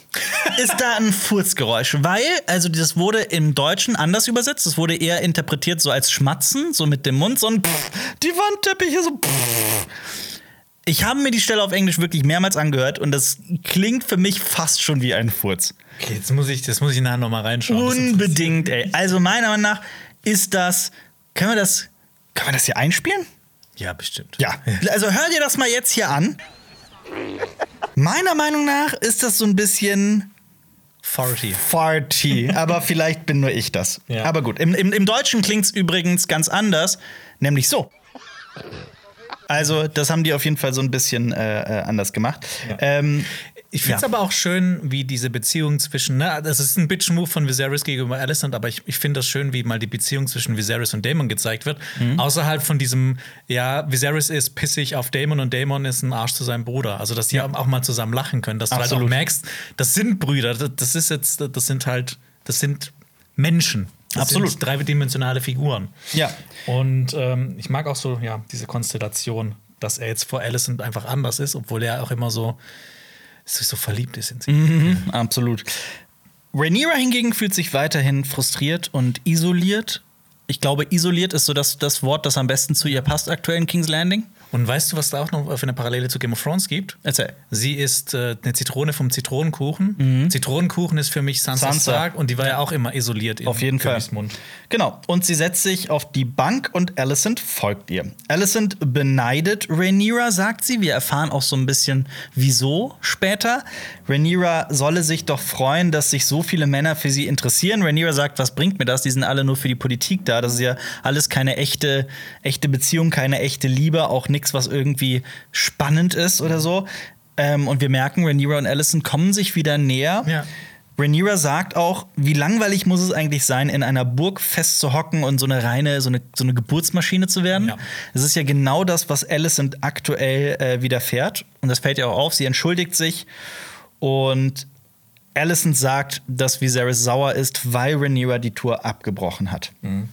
Und Alicent berichtet, dass sie auch sich isoliert fühlt, weil auch sie in der Burg keine Freunde mehr hat und eigentlich sich nur noch um Kinder kümmert. Ja, und ich finde diesen Moment so richtig süß, als sie, sie sagt, I missed you too. Ja. Und ja, das ist, das ist ein schöner kleiner Moment, so eine kleine Geste und man merkt so, ja, das sind doch zwei Freundinnen. Könnt ihr euch jetzt nicht vertragen? Es ist doch alles halb so schlimm. Auf jeden Fall. Wir bleiben im Götterhain, aber springen ein bisschen in der Zeit voraus. Rhaenyra und ja, nee, sorry, natürlich, ja. Auch äh, hier und in der Szene davor, wir sehen immer mal wieder Otto und er beobachtet die ganze Zeit. Er dem beobachtet, der kleine Creep, Ja. der Stalker. Ähm, jetzt bleiben wir im Götterhain, springen aber ein bisschen in der Zeit voraus. Rhaenyra und Daemon quatschen. Es knistert, Daemon lächelt sie an, berührt zärtlich die Knitter. Du hast auch es Es knistert knistert geschrieben, schön. geschrieben, Äh, äh, Daemon äh, äh, berührt ihre Kette und Rhaenyra fragt, was er hier überhaupt möchte. Auf Valyrisch wohlgemerkt. Und die Mhm. beiden sprechen wirklich hervorragendes Valyrisch. Das habe ich rausgehört, weil ich selber auch Valyrisch spreche. Ja. Kleiner Scherz. Aber, es klingt einfach geil. Ich finde auch die deutsche Synchro mit dem Mhm. Valyrischen klingt nicht so geil wie die englische, weil die noch ein bisschen mehr die Rs betonen. Ich finde, das klingt immer so ein Ach, die bisschen haben das auf. Deutsch auch valyrisch, da habe ich gar nicht Ja. drauf geachtet. Ähm, Die Ja, haben im Deutschen. Mhm. auch Valyrisch gesprochen. Aber ne, die haben natürlich keinen Valyrisch-Coach dann wahrscheinlich Ja. in der Tonkabine, weil der ist nur am Set von Game of Thrones. Ja. Äh, von, von House of the Dragon. Aber ja, da hört sich schon ein bisschen nicht ganz so awesome an. ja. Dämon geht weg, zieht sie aber auch, also zieht sie metaphorisch zu sich. Das ist ja, hat ja alles so was, was Flirtendes. Ja, so, so ein bisschen so hot and cold. So. Ja, ja, genau. Er, er geht immer weg und guckt, ob sie nachkommt. Er, er spielt genau. Er so spielt auf jeden Fall mit ihr, das kann man definitiv so sagen. Ähm, und er sagt auch dann den Satz: Du bist auch gereift in den letzten vier Jahren. Und das hat alles was sehr Das hat- Anzügliches. Ah, du bist ja eine richtige, eine junge Frau geworden. Oh Gott, Jonas, komplett, komplett am ganzen Körper gecringed. Teilen sich ja sogar auch ein Glas Wein, ne? Also auch hier werden bereits erste Körperflüssigkeiten ausgetauscht, wenn man das, okay, ich muss gerade selber mich auch zum Cringen bringen. ähm, und Damon sagt, Hochzeiten sind doch nur Politik, heirate einfach irgendwen und mach, was du willst. Das ist ja genau das, was er macht. Er ist ja verheiratet mit seiner Bronze Bitch, wie er sie immer nennt. Ähm, Rhaenyra aber sagt, sie möchte nicht so enden wie ihre Mutter. Also einfach Kinder gebären, in der Burg hocken und dann irgendwann sterben. Und zwar daran, Ja. dass quasi auch das, was gerade, also Viserys hat eigentlich Alicent zu einer zweiten Emma gemacht, ne? Also muss man ja auch bedenken. Und Daemon sagt einen Satz, den, glaube ich, jeder Angstpatient und jede Angstpatientin ähm, äh, kennt und fühlt. Du kannst nicht in Angst leben, sonst verpasst du die besten Seiten des Lebens. Also die besten Aspekte des Lebens. Fear is a mind killer. Ganz genau. Rhaenyra fürchtet sich vor der Isolation, sagt sie noch. Aber ich finde es auch interessant, dass sie jetzt zum ersten Mal darüber redet, dass sie nicht so sein will oder nicht so dieses äh, Schicksal teilen will wie ihre Mutter. Mhm. Ähm, und dass sie das auch Damon anvertraut, zeigt ihr auch so ihr Vertrauen ihm Absolut. gegenüber, dass sie ihm sehr vertraut. Und ich habe auch das Gefühl, dass beide zusammen so die sind so der alte Schlag der Targaryens, ne? Sie sind Drachenreiter, sie sprechen valyrisch, sind so leidenschaftlich. Das ist halt ein komplettes Gegenteil zu dem, was äh, Viserys zum Beispiel ist, der gar kein Drachenreiter mehr ist. Ja. Und ähm, mit Leidenschaft äh, Ja. kommt es ja bei ihm auch nicht Viserys weit. versucht, dazu. Viserys versucht ja die Brücke zu schlagen zu den anderen Häusern von Westeros, da irgendwie so ein Mittelding zu sein zwischen echtem Valyra Targaryen und halt äh, irgendwie jemandem aus den sieben Königslanden. Und der das ist ja genau auch sein Fehler und auch sein, sein, sein, seine Schwäche, dass er es versucht, allen rechts zu machen und wankelmütig ist und mal so entscheidet und mal so und nie eine feste Linie hat und äh, entscheidungswillig ist. Und da werden wir auch am Ende der Folge in einer Szene noch sehr ausführlich darüber sprechen. Ja. Ja. Thronsaal. Thronsaal. Ähm, nee, der kleine Rat. Der kleine Rat kommt jetzt. Ja? Ja. Ach ja, stimmt, natürlich. Sorry, ja, du hast recht. Ich habe Thronsaal geschrieben, aber ich meinte den Ratsraum. Hast du es gehört, Alper? Direkt am Anfang, beim kleinen Rat. Wir hören wieder Glocken. Glocken. Ja, wir hören immer Glocken im kleinen Rat. Das stimmt. Ja, äh, genau. Hier passiert Folgendes. Und zwar, der kleine Rat berät über die Gefahren von Corlys Valerian. Und ähm, wir sehen auch, dass Rhaenyra jetzt auch mal an diesem Tisch Platz hat. Vor allem hat sie ihr eigenes Drachenauge, ne? Also Ja. alle haben ja diese Kugel in dieser Fassung und äh, Rhaenyra hat auch ein Au so ein Ding bekommen. Ja. Ja. Ähm, Septarien. Septarien. Genau, sie hat auch ein Septarium bekommen. Ein, ein, ein rundes Ding. Ja, also wir merken, sie wird auch jetzt in, wahrscheinlich ähm, bei, sie soll einfach teilhaben an diesen Besprechungen, dass sie einfach lernt, Ja. wie, man, äh, wie man König ist. Sie wird langsam in diese Rolle der Königin eingeführt. Ja, auch wenn natürlich Viserys nicht der beste König ist. Ähm, genau, und ähm, in der Szene zuvor hat sie ja von Damon auch gesagt bekommen, dass heiraten ein politisches Mittel ist. Und keine zwei Minuten später sitzt sie in diesem kleinen Rat Ja. und alle gucken sie an, so, ja, du solltest jetzt schon Laenor Velaryon heiraten. Heiraten. Heiraten, ja. Heiraten. Vor allem. Ja. Genau, ähm, Otto, also Viserys will das so ein bisschen abtun, dass das äh, Corlys jetzt nicht so das Problem ist, so ist, ist alles gegessen. Ähm, aber er äh, Otto sagt ja, dass, das, dass er ein Riesenproblem ist, weil er mit dem Seeherren von Bravos verhandelt. Sea Lord. Genau, dass ähm, er oder einer seiner Söhne oder was auch immer ähm, die Tochter von Corlys Velaryon heiraten soll. Lena Velaryon, die Lena- wir Lena in der Velaryon? zweiten Folge gesehen haben. Ja. Und ähm, genau, was man auf jeden Fall nicht vergessen darf, was hier auch nicht gesagt wird explizit, also ne, es ist schon eines der mächtigsten Häuser und die haben eine riesige Flotte, aber die Valarians haben auch zwei Drachen. Und ich meine, wenn die Mhm. Nämlich wenn den von, Bravos- den von Lenor und den von Rhaenys. Genau, Ja. und wenn Bravos und ähm, ähm, das Haus Valarian verbündet sind, Dann haben das die ist sowohl die eiserne Bank, das die ist haben- eine riesige Flotte, das ist eine riesige Macht, das ist Ja, eigentlich so die Flotte, die Drachen, also Sea Smoke und Milais, also Malaria und äh, Seevape. Äh, plus Bravos, also das ist wirklich eine gigantische Macht. Und es liegt so ein bisschen Rebellion in der Luft. Ja. Es riecht nach Rebellion. Und was man natürlich auch nicht vergessen darf, die Valarians, ne, die sind auch ein reiches Haus, auch abgesehen davon. Und sie haben jetzt ja auch äh, Kriegserfahrung gesammelt und haben Veteranen. Und Trittsteine. Das, das darf Ja. man auch nicht unterschätzen. Das Absolut. Ist ja auch, ähm, Aber genau das thematisiert Rhaenys ja auch in der ersten Folge und Rhaenyra später ja auch. Ja. All diese edlen Ritter von Westeros haben einfach Jahrzehnte des Friedens hinter sich. Die haben alle keine Ahnung von der Schlacht und äh, die Valarians haben jetzt Soldaten, die kriegserprobt sind. Und ich möchte auch noch was erwähnen. Die, ähm, das ist jetzt nichts Politisches, aber der Seelord von Bravos, der Herrscher über Bravos, da gibt es auch eine kleine Verbindung zu Game of Thrones. Ähm, der, dieser, also jeder Seelord, das hat auch lange Tradition, diese Herrscher, also Seelord ist, das ist nämlich, das hat auch sowas von der Königswahl. In so einer sehr komplizierten Prozedur wird immer der nächste Seelord bestimmt, wenn der vorherige stirbt.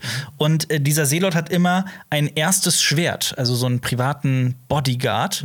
Und wir kennen einen berühmten Bodyguard, einen Ex-erstes Schwert, nämlich ah, der Name.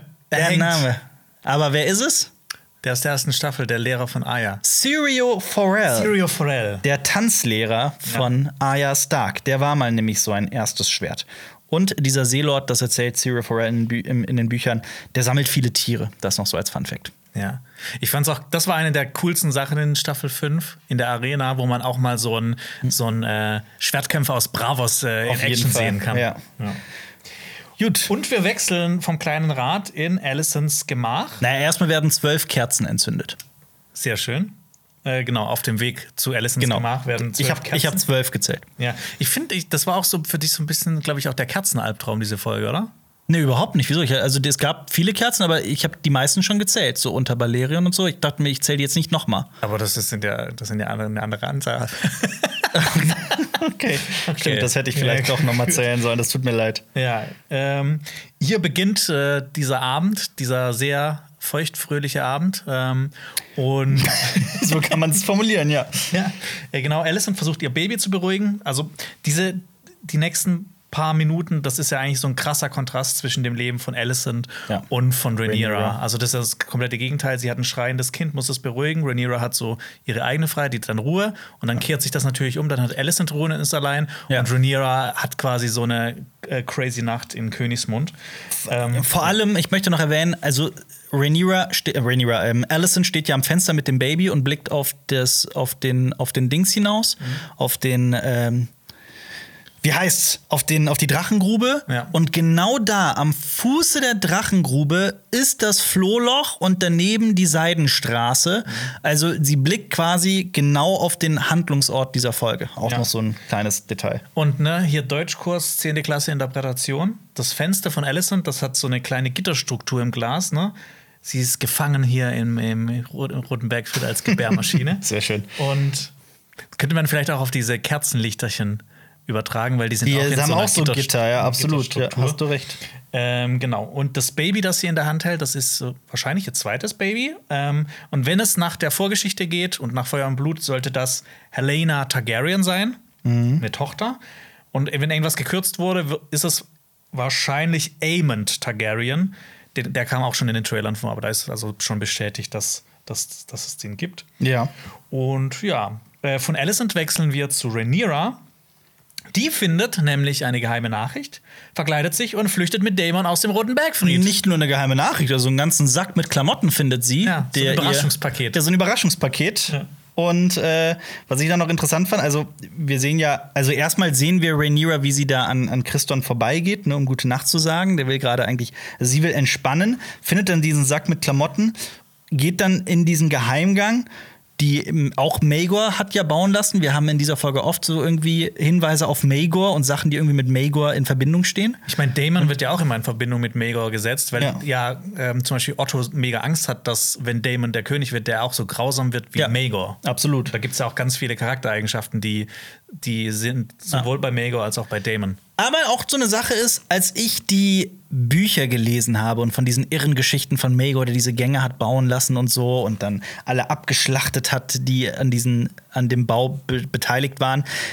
Ich habe mir die Gänge immer so ein bisschen anders vorgestellt. So klein, enger, eng, verwinkelt. Hier haben wir so richtig Geländer und sowas. und du könntest da chillen und irgendwie so eine, so eine Flurparty machen oder sowas. Ja. ja. Ja, aber ist halt so. Und es ist ja, ich meine, es ist ja jetzt auch nicht so. Also dieser Geheimgang, so geheim wirkte der gar nicht. Sie hat ja einfach nur so einmal drauf gedrückt. Da muss ja, ja nur mal was dagegen fallen. Das, ja, ja. Geheimgang würde aufgehen. Hier ähm. ist mir aber auch schon diese Musik aufgefallen. Also die haben wir in den letzten auch so ein wiederkehrendes Thema mit diesem, mit diesem äh, Chor, mit den hohen Stimmen, die singen. Ja. Ich finde das, also das ist so geil. Also ich, ich habe so ein Ohrwurm davon. Ramin Javadi hat es einfach drauf. Ähm, und Rhaenyra trägt einen Beanie. Ja.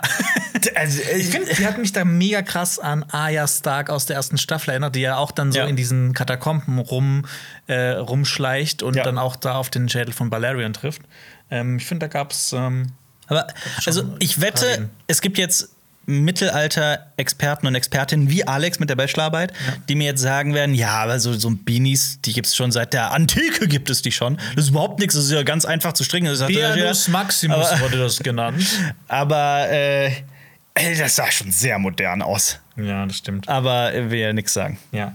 Ähm, auf dieser Nachricht sind übrigens auch valyrische Glyphen drauf. Ja. Da habe ich mich auch ein bisschen dazu informiert. Mhm. Ähm, die wurden von David Patterson erschaffen. Mhm. Und David Patterson ist jedem der Game of Thrones-Fan quasi ein Begriff. Ja. Der hat äh, die Sprache der Dothraki erfunden. Valyrisch. Äh, komplett äh, erschaffen. Valyrisch hat er erschaffen. Und ähm, für House of the Dragon hat er eben auch so ein eigenes Schreibsystem erschaffen, mhm. diese Glyphen. Ja. Ähm, ähm, anscheinend sind Verben und Nomen in diesem Schriftsystem sehr nah an dem Lateinischen, Mhm. aber das Schreibsystem ist halt eher wie im Ägyptischen. Also du hast halt immer ähm, ne, teilweise so eine Bedeutung. Ikonografische, also Ja. so, so, so bildhafte Zeichen, ja. Genau. Es gibt bereits über 400 Glyphen und er will insgesamt mindestens 700 haben dafür.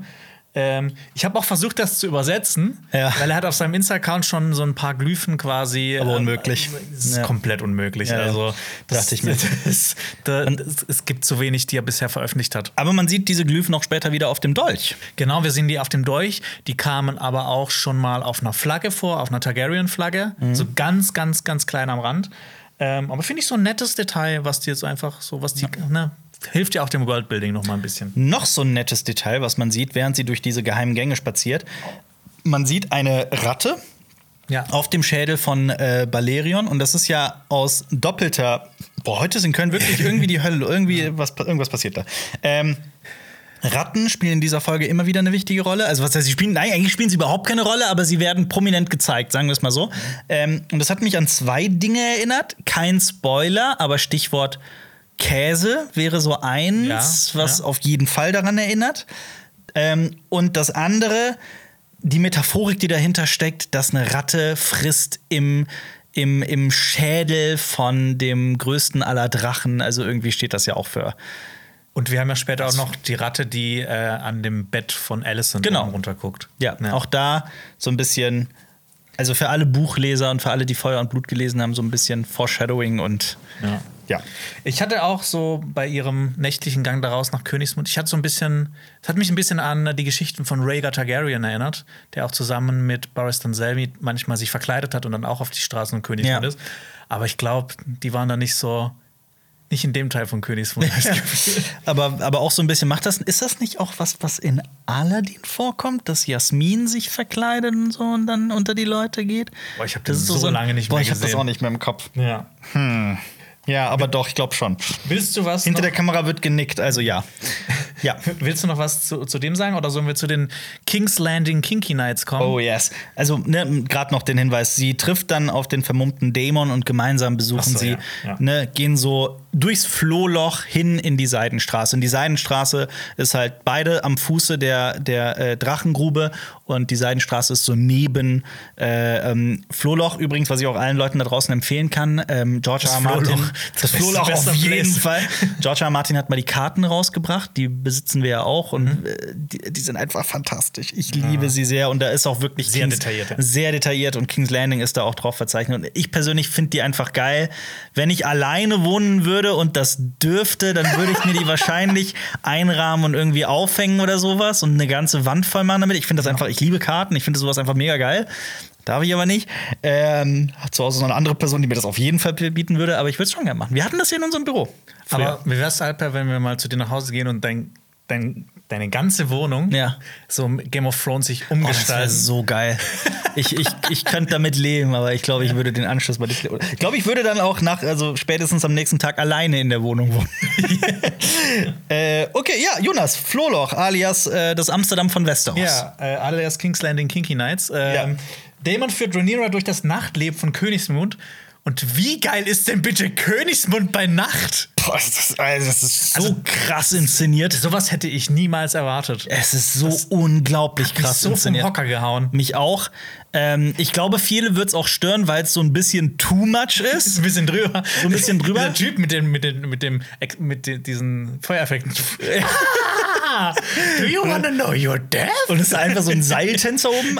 Aber, also ich war hin und weg. Ich liebe das, wenn, wenn, wenn King's Landing ein bisschen lebendiger wird. Ja. Ich hatte das in den ersten zwei Folgen noch kritisiert, dass man nie was. Schon wieder Martinson.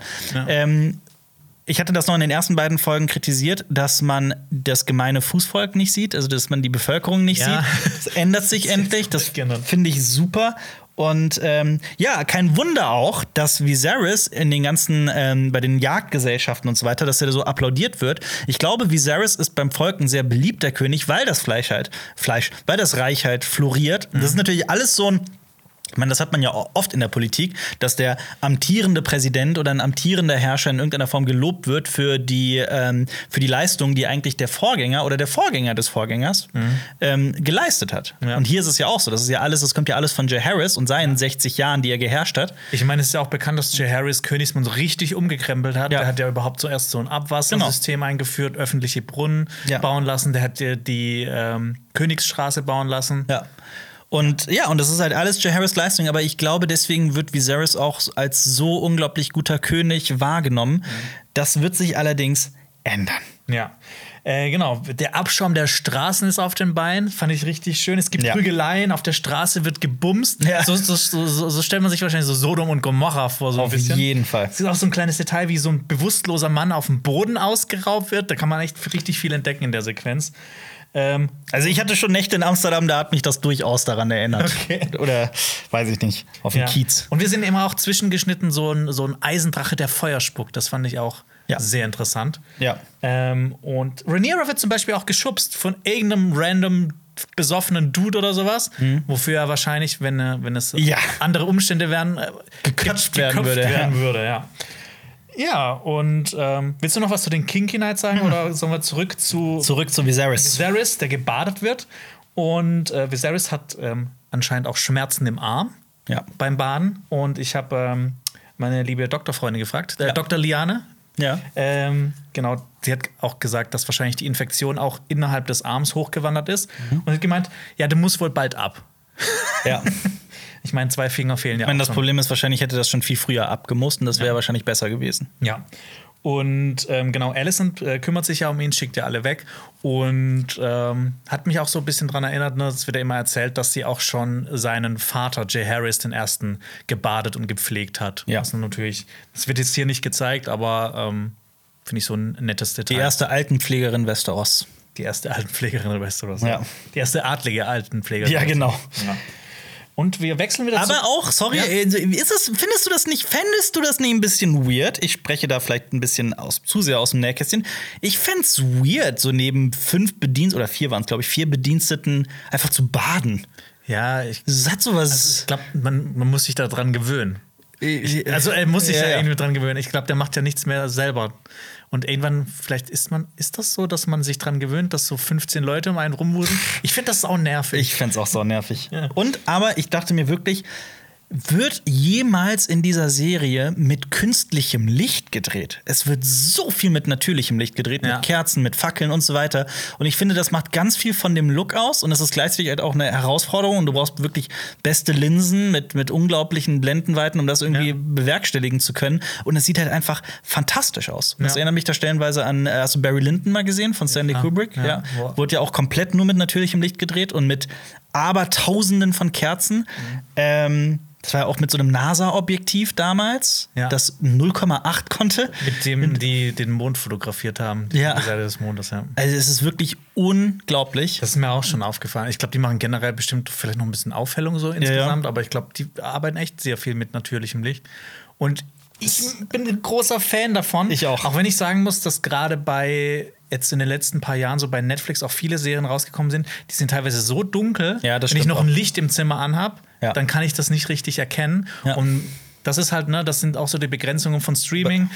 Irgendwann vermatscht das auch. Das stimmt, gerade bei sehr subtilen Farbverläufen, gerade im ja. dunklen Bereich. Aber ich meine, die setzen natürlich auch darauf, auf die Fernseher, die natürlich immer besser werden und neue Technologien wie OLED und so weiter, die Schwarzwerte immer besser darstellen können und so. Ähm, also, das ist so eine Entwicklung, die im Serienmarkt da auf jeden Fall im Seriensegment stattfindet. Mhm.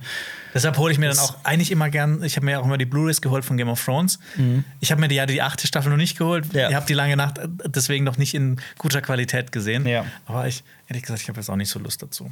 Ich habe äh, Lust, nochmal House of Dragon ich auch. durchzuschauen.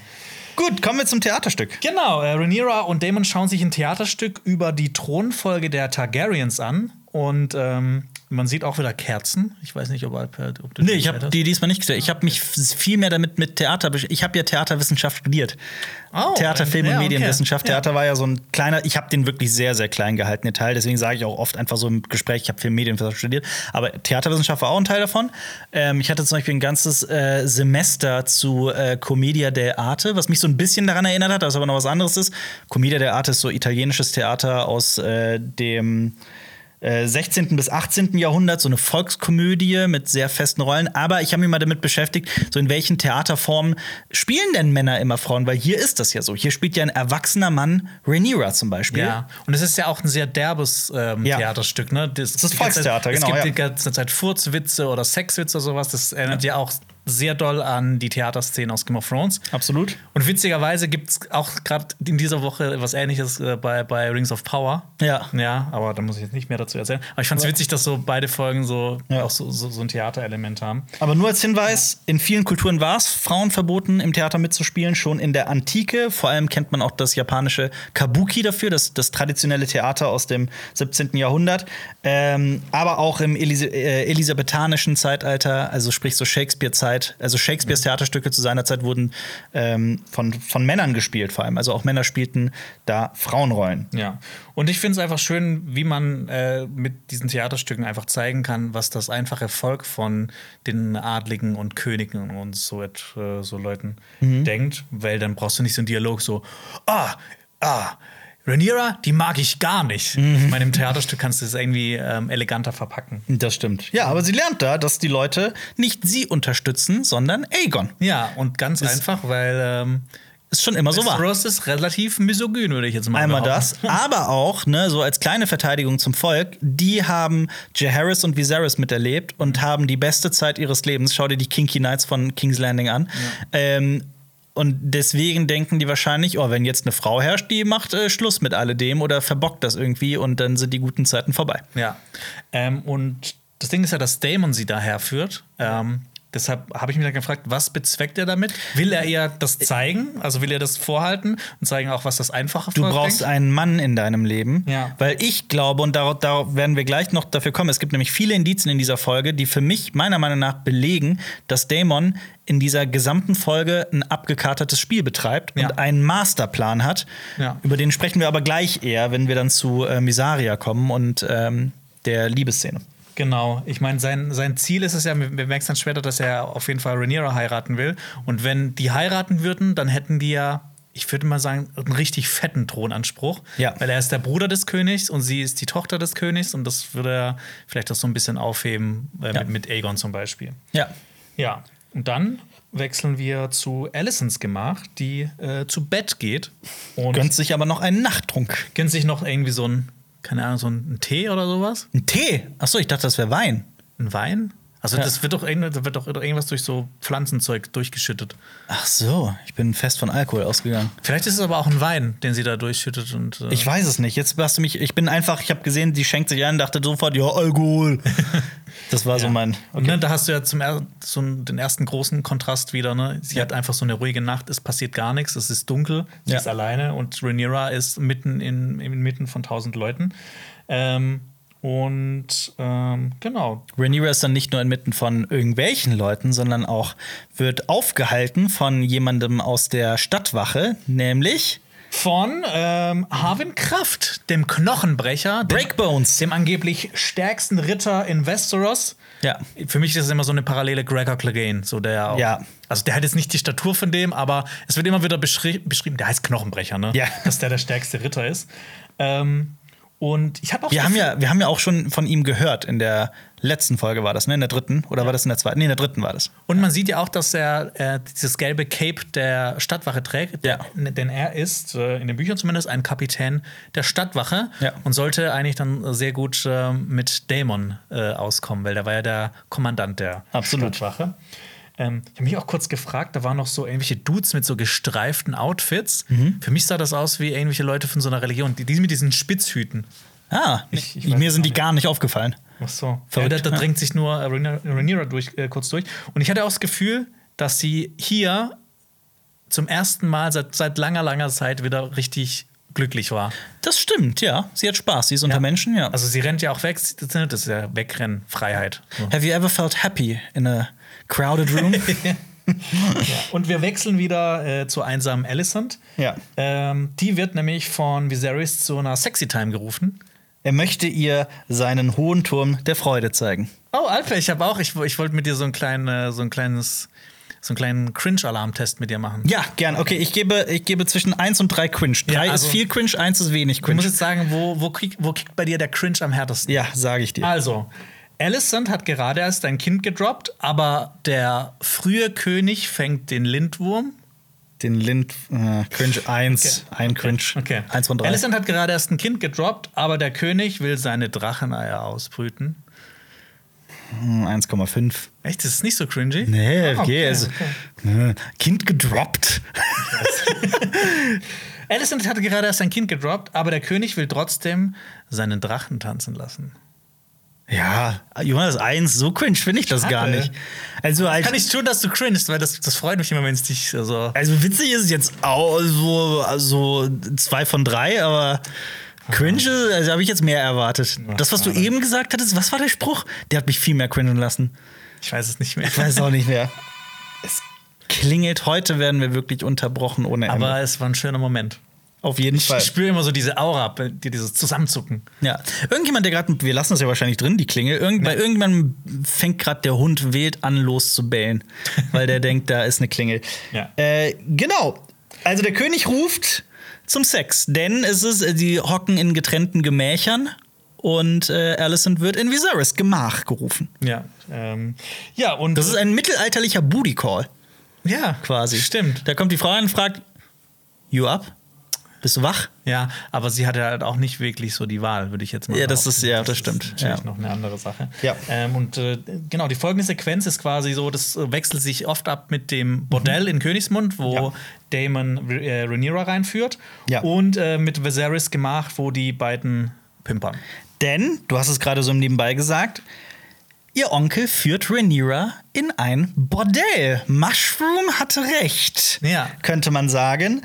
Es ist natürlich maximal weird. Damon hat hier bereits seine Kapuze ausgezogen und die gesamte Szenerie ist wirklich sehr verrucht. Also man sieht aber auch, dass die Leute gut gekleidet sind, deshalb sollten die wahrscheinlich auch in der Seidenstraße sein, in einem, in einem besseren Etablissement. Ja. Und ähm, ich finde, das ist die perfekte Folge, um sie mit ähm, den Eltern zu schauen. Oh Gott, ja. Ja. Absolut. Hast, hast du das auch schon gehabt, wenn du mal Was? mit deinen Eltern irgendwie einen Film geguckt hast und dann kam so eine Sexszene und dann sitzt du einfach so da und bist zu Steiner Start und willst einfach nur so, oh Gott, sei doch einfach vorbei. Ja, ich fand es dann nicht so schlimm wie du scheinbar, aber ja, doch, durchaus. Okay. Aber ja, ich glaube, das kennt jeder. Ja, und ich finde es mega interessant. Was absurd ist. Du, äh, als ob deine Eltern nie Sex gehabt hätten. Das sind deine Eltern. Meine Mama ist eine Ehrenfrau, sie ist eine Jungfrau. sie ist Jungfrau Maria. ähm, ich finde es mega interessant, äh, Zwei von drei. wie, wie, wie, ähm, wie das hier dargestellt wird, diese, diese Ja. ganze Chose. Weil ich habe mir noch mal die Bücher ganz genau angeschaut. Ähm, Aber nicht gelesen, nur angeschaut. Angeschaut. Sehr konzentriert waren irgendwelche angeguckt. Zeichen und ich habe dann, ah, da waren ein paar Bilder noch mit dabei. Nee, äh, da wird nämlich, ähm, da, da, das, dieses Buch ist ja geschrieben aus der Sicht von einem Meister und der hat sich auf mehrere Quellen bezogen. Ja. Und ähm, ich weiß, so eine Sache ist ja, die ich mega interessant finde, was kommt jetzt in House of the Dragon rein. Und das Interessante ist, das ist so ein Mix aus Mhm. diesen ganzen Quellen, weil ähm, es wird auch erzählt, dass Damon Rhaenyra regelrecht umworben hat Ja. was ja in der Serie überhaupt nicht stimmt. Also so, ne, so ein bisschen stimmt, aber in, in den Büchern wird so, Ja. er hat gesagt, sie ist die schönste Frau und hat ihr Geschichten erzählt und Geschenke gemacht. Hier ist, also in der Serie ist das ja sehr Er war sehr needy in den Büchern und hier ist er ein Ja. bisschen, ja, ein bisschen Ja. souveräner. bisschen souveräner. Genau, und nämlich dann ab dem Zeitpunkt gehen die Quellen so ein bisschen aus, auseinander. Die eine Quelle ist Septon Constans, also ein Mann des Glaubens, und die andere Quelle ist dieser Pilz, Mushroom. der immer Ja. nur die, die, äh, die kinkiesten Geschichten erzählt. Und Septon Constans hat nämlich gesagt, dass ähm, äh, Rhaenyra mit Daemon geschlafen hat und von einem Ritter der Königsgarde erwischt wurde. Und Rhaenyra hat Viserys dann angefleht, dass sie Daemon heiraten darf Ja. was ja Genau einfach an- ja, ja, genau andersrum, ja. Genau.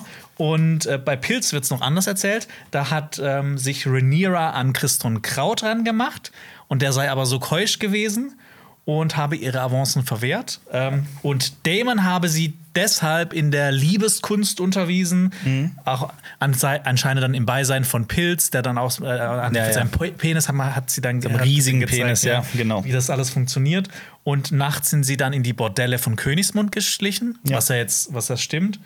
Und ähm, hat dann alles nichts ge- nichts gebracht, weil Christon Kraut sie dann trotzdem so abgewehrt hat. Ja, aber du hast halt, Aber genau, du hast halt halt diese extremen Erzählungen Ja. und äh, wahrscheinlich befindet sich die Wahrheit irgendwo in der Mitte. Ja, also es gibt immer so einzelne Elemente, die in beiden Sachen erwähnt werden, die Ja. jetzt halt stimmen, so wie die Serie die erzählt, Ja. aber die gehen da trotzdem auseinander, erzählen so komplett das Gegenteil. Wenn man jetzt so ein bisschen akademisch, so ein bisschen nerdy werden möchte, könnte man ja wirklich darüber reden, so inwiefern hat das Gezeigte von House of the Dragon jetzt einen Wahrheitsanspruch? Ja. Also Aus ist das, Sicht ist aus das welcher Sicht ist, geschrieben, ist das jetzt wirklich die Wahrheit? Also das, das sind wir natürlich, wir befinden uns immer noch in der fiktionalen Welt. ne? Das muss man immer noch kurz Ja. anmerken Ja. dabei in dem Ganzen. Aber so, da könnten jetzt gerade wirklich diverse Dozenten an verschiedenen Akademien, an verschiedenen Universitäten jetzt wirklich eine, ein ganzes Seminar darüber machen, über den Wahrheitsanspruch von Bewegtbild.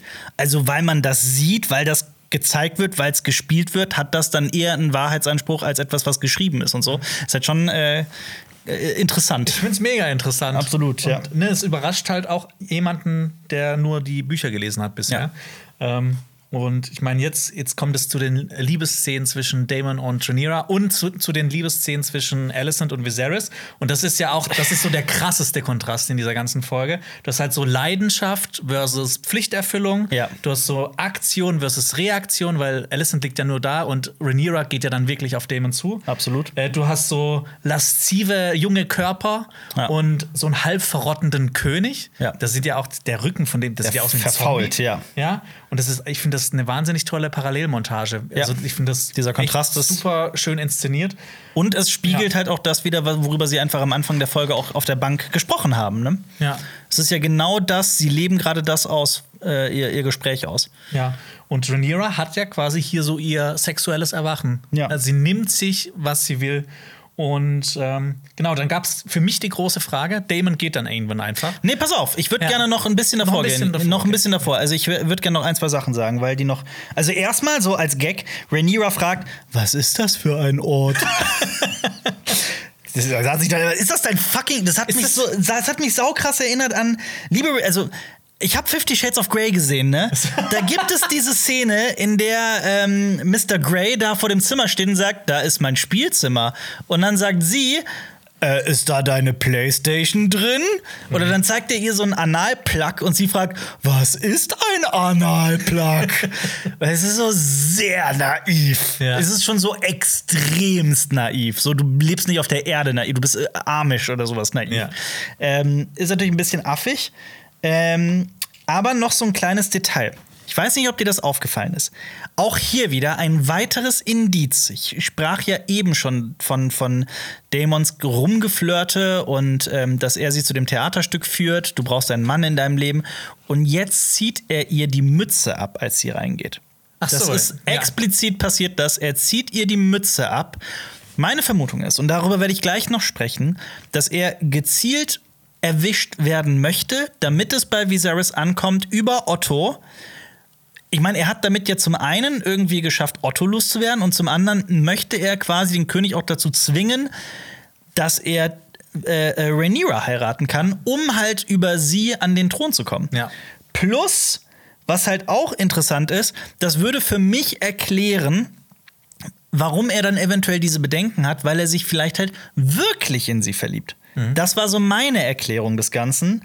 Ähm, gleichzeitig. Ich fand, ich hatte Ja. aber auch das Gefühl, als er die Mütze abgezogen hat und die Haare gezeigt wurden, weil ne, das mit den Haaren, das ist so ein wichtiges Element innerhalb von Game of Thrones. Das ist ja mit der ersten Staffel, Ja, wo Eddard Stark Haare, diese, diese Ahnenforschung betreibt Genau. und dann halt auch rausfindet, dass die Kinder des Königs gar nicht blond sein können Ja. und das deshalb nicht seine. Kinder sind.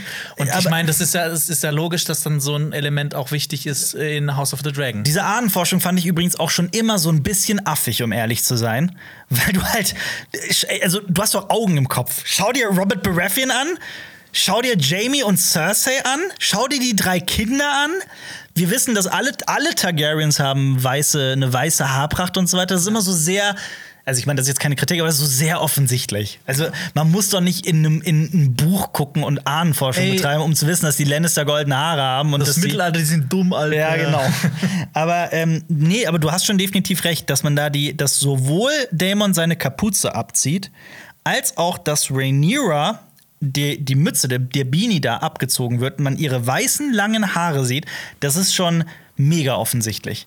Ähm, gleichzeitig ich fand die Musik fantastisch, auch in dieser Szene. Gerade weil die, äh, diese schrillen Lauten, sind das. Boah, ich hab, bin, Ich bin da auch- Musikinstrument so ich schlecht. bin da auch schlecht. Schreib's mal in die Kommentare. Genau, was für Instrumente das sind. Das klingt alles so sehr verzerrt. Aller, was hier passiert, ist falsch aus verschiedensten Gründen. Incest ist nur einer davon. Ähm, die Trommeln setzen bei jedem Kuss ein. Das ist einfach wahnsinnig gut musikalisch unterlegt, finde ich. Äh, auch hier ganz großes Kompliment an, ähm, an Ramin Javadi. Aber auch dann immer im Umschnitt. Wir sehen ja den Kontrast mit Alicent, wie sie dann auch grinst, wenn Viserys sie anguckt. Das war alles extrem unangenehm. Ähm, und ich möchte einfach noch mal, ich habe es letzte Folge schon gesagt, ich finde Emily Carey, die junge Alicent, so fantastisch als Schauspielerin. Ja. Und gerade auch in den Szenen im Götterhain auch später mit Rhaenyra, also mit, mit äh, Millie Alcock und Emily Carey. Wenn die beiden auch nur halb so gut gewesen wären, diese Szenen hätten alle nicht funktioniert. Ja. Und von daher, also gerade was so das, das Inszenatorische angeht, das, das, das Schauspiel der beiden Figuren, gerade mit den Augen, das ist einfach fantastisch. Ja. Und das dann noch, ne, dass du, dass das innerhalb, ne, das ist schon, schon ein Teil des Pakets, aber dass das halt auch so die Verpackung, ne, dieser Schnitt, die Musik und sowas, dass das auch so perfekt passt. Ja. Ähm, Finde ich richtig toll. Und es gibt auch noch dieses Detail, dass Alison ja auch wieder an ihren Fingern rumknippelt, während sie das tut, ne? Ja. Dies ist mir noch nicht mal aufgefallen, aber äh, ja, absolut. Großartig, ja. Und äh, genau, äh, für mich war jetzt einfach die Frage, warum geht Damon einfach? Ähm, genauso hat er erreicht, was er will. Ne? Rhaenyra ist jetzt im Bordell gesehen worden, ihre Haare sind entblößt. Ja. Das reicht ihm jetzt. Ähm, will er einfach so hard to get spielen, so wie er das vorhin auch gemacht Mhm. hat im, im, im äh, Götterhain? Will er einfach nur so ein bisschen Chaos stiften? Und dann habe ich mir noch das Behind-the-Scenes-Video angeschaut. Ich auch. Und ich fand, da wurde was gesagt, das wurde für mich nicht in dieser Szene transportiert. Mir auch, Impotenz. Äh, Mig- Miguel Sapochnik, Ja. äh, der Showrunner, hat gesagt, dass er quasi auch wieder äh, kein Hoch bekommen hat. Das wurde ja schon in früheren Folgen mal erzählt, aber das, das wird doch das gar war nicht. Mir nicht das war mir nicht klar. Ich dachte das auch, als ich das in Inside the Episode gesehen habe. Ich meine, Werk, ein Werk ist, sobald die, sobald die Öffentlichkeit betritt, immer klüger als der. Es ist ja der, der übliche Vorwurf im Deutschunterricht. Deutschunterricht, oh, ich muss das interpretieren. Wir wissen doch gar nicht, ob der Schriftsteller das so wollte oder nicht. Ja, ein Werk ist klüger als der Autor. Ein Werk, da- das ist auch, es ist eine Kunst da auch. Ja, eine Folgenbesprechung ist klüger als die Folge. Ähm, aber das steckt für mich auch nicht drin. Also es geht für mich da um viel mehr als nur Impotenz. Also meiner Meinung nach, so wie ich das für mich persönlich interpretiert habe, war es halt äh, auch Damon, der halt so das Zuhause vermisst, der auch innerlich so ein bisschen zerrissen ist, hatte plötzlich Bedenken und hatte Gefühle, echte Gefühle für, für Rhaenyra. Also so habe ich das dann immer verstanden. Was so vorher für ihn immer ein abgekartetes Spiel war, ein Plan war und alles sehr inszeniert war, ähm, wurde dann plötzlich echt. Ja, ich meine, die haben ja auch in Behind the, the Episode haben die auch gesagt, dass Rhaenyra halt nicht abgeschreckt ist und auf ihn eingeht.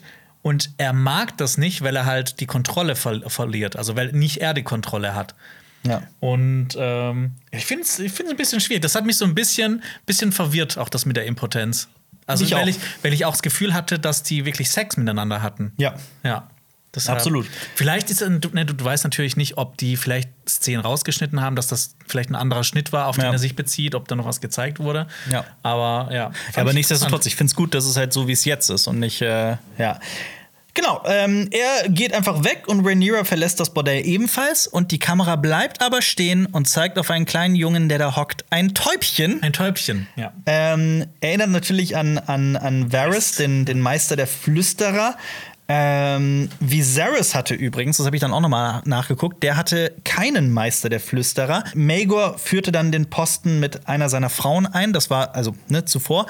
Ähm, und sie war sogar, also diese Frau, die es hieß immer, sie habe Ratten zum Abhören im Roten Bergfried gehabt. Und das passt sehr gut, nämlich zu der nächsten Szene, in der wir halt Alicent im Bett sehen und die Ratte, die da rumspaziert.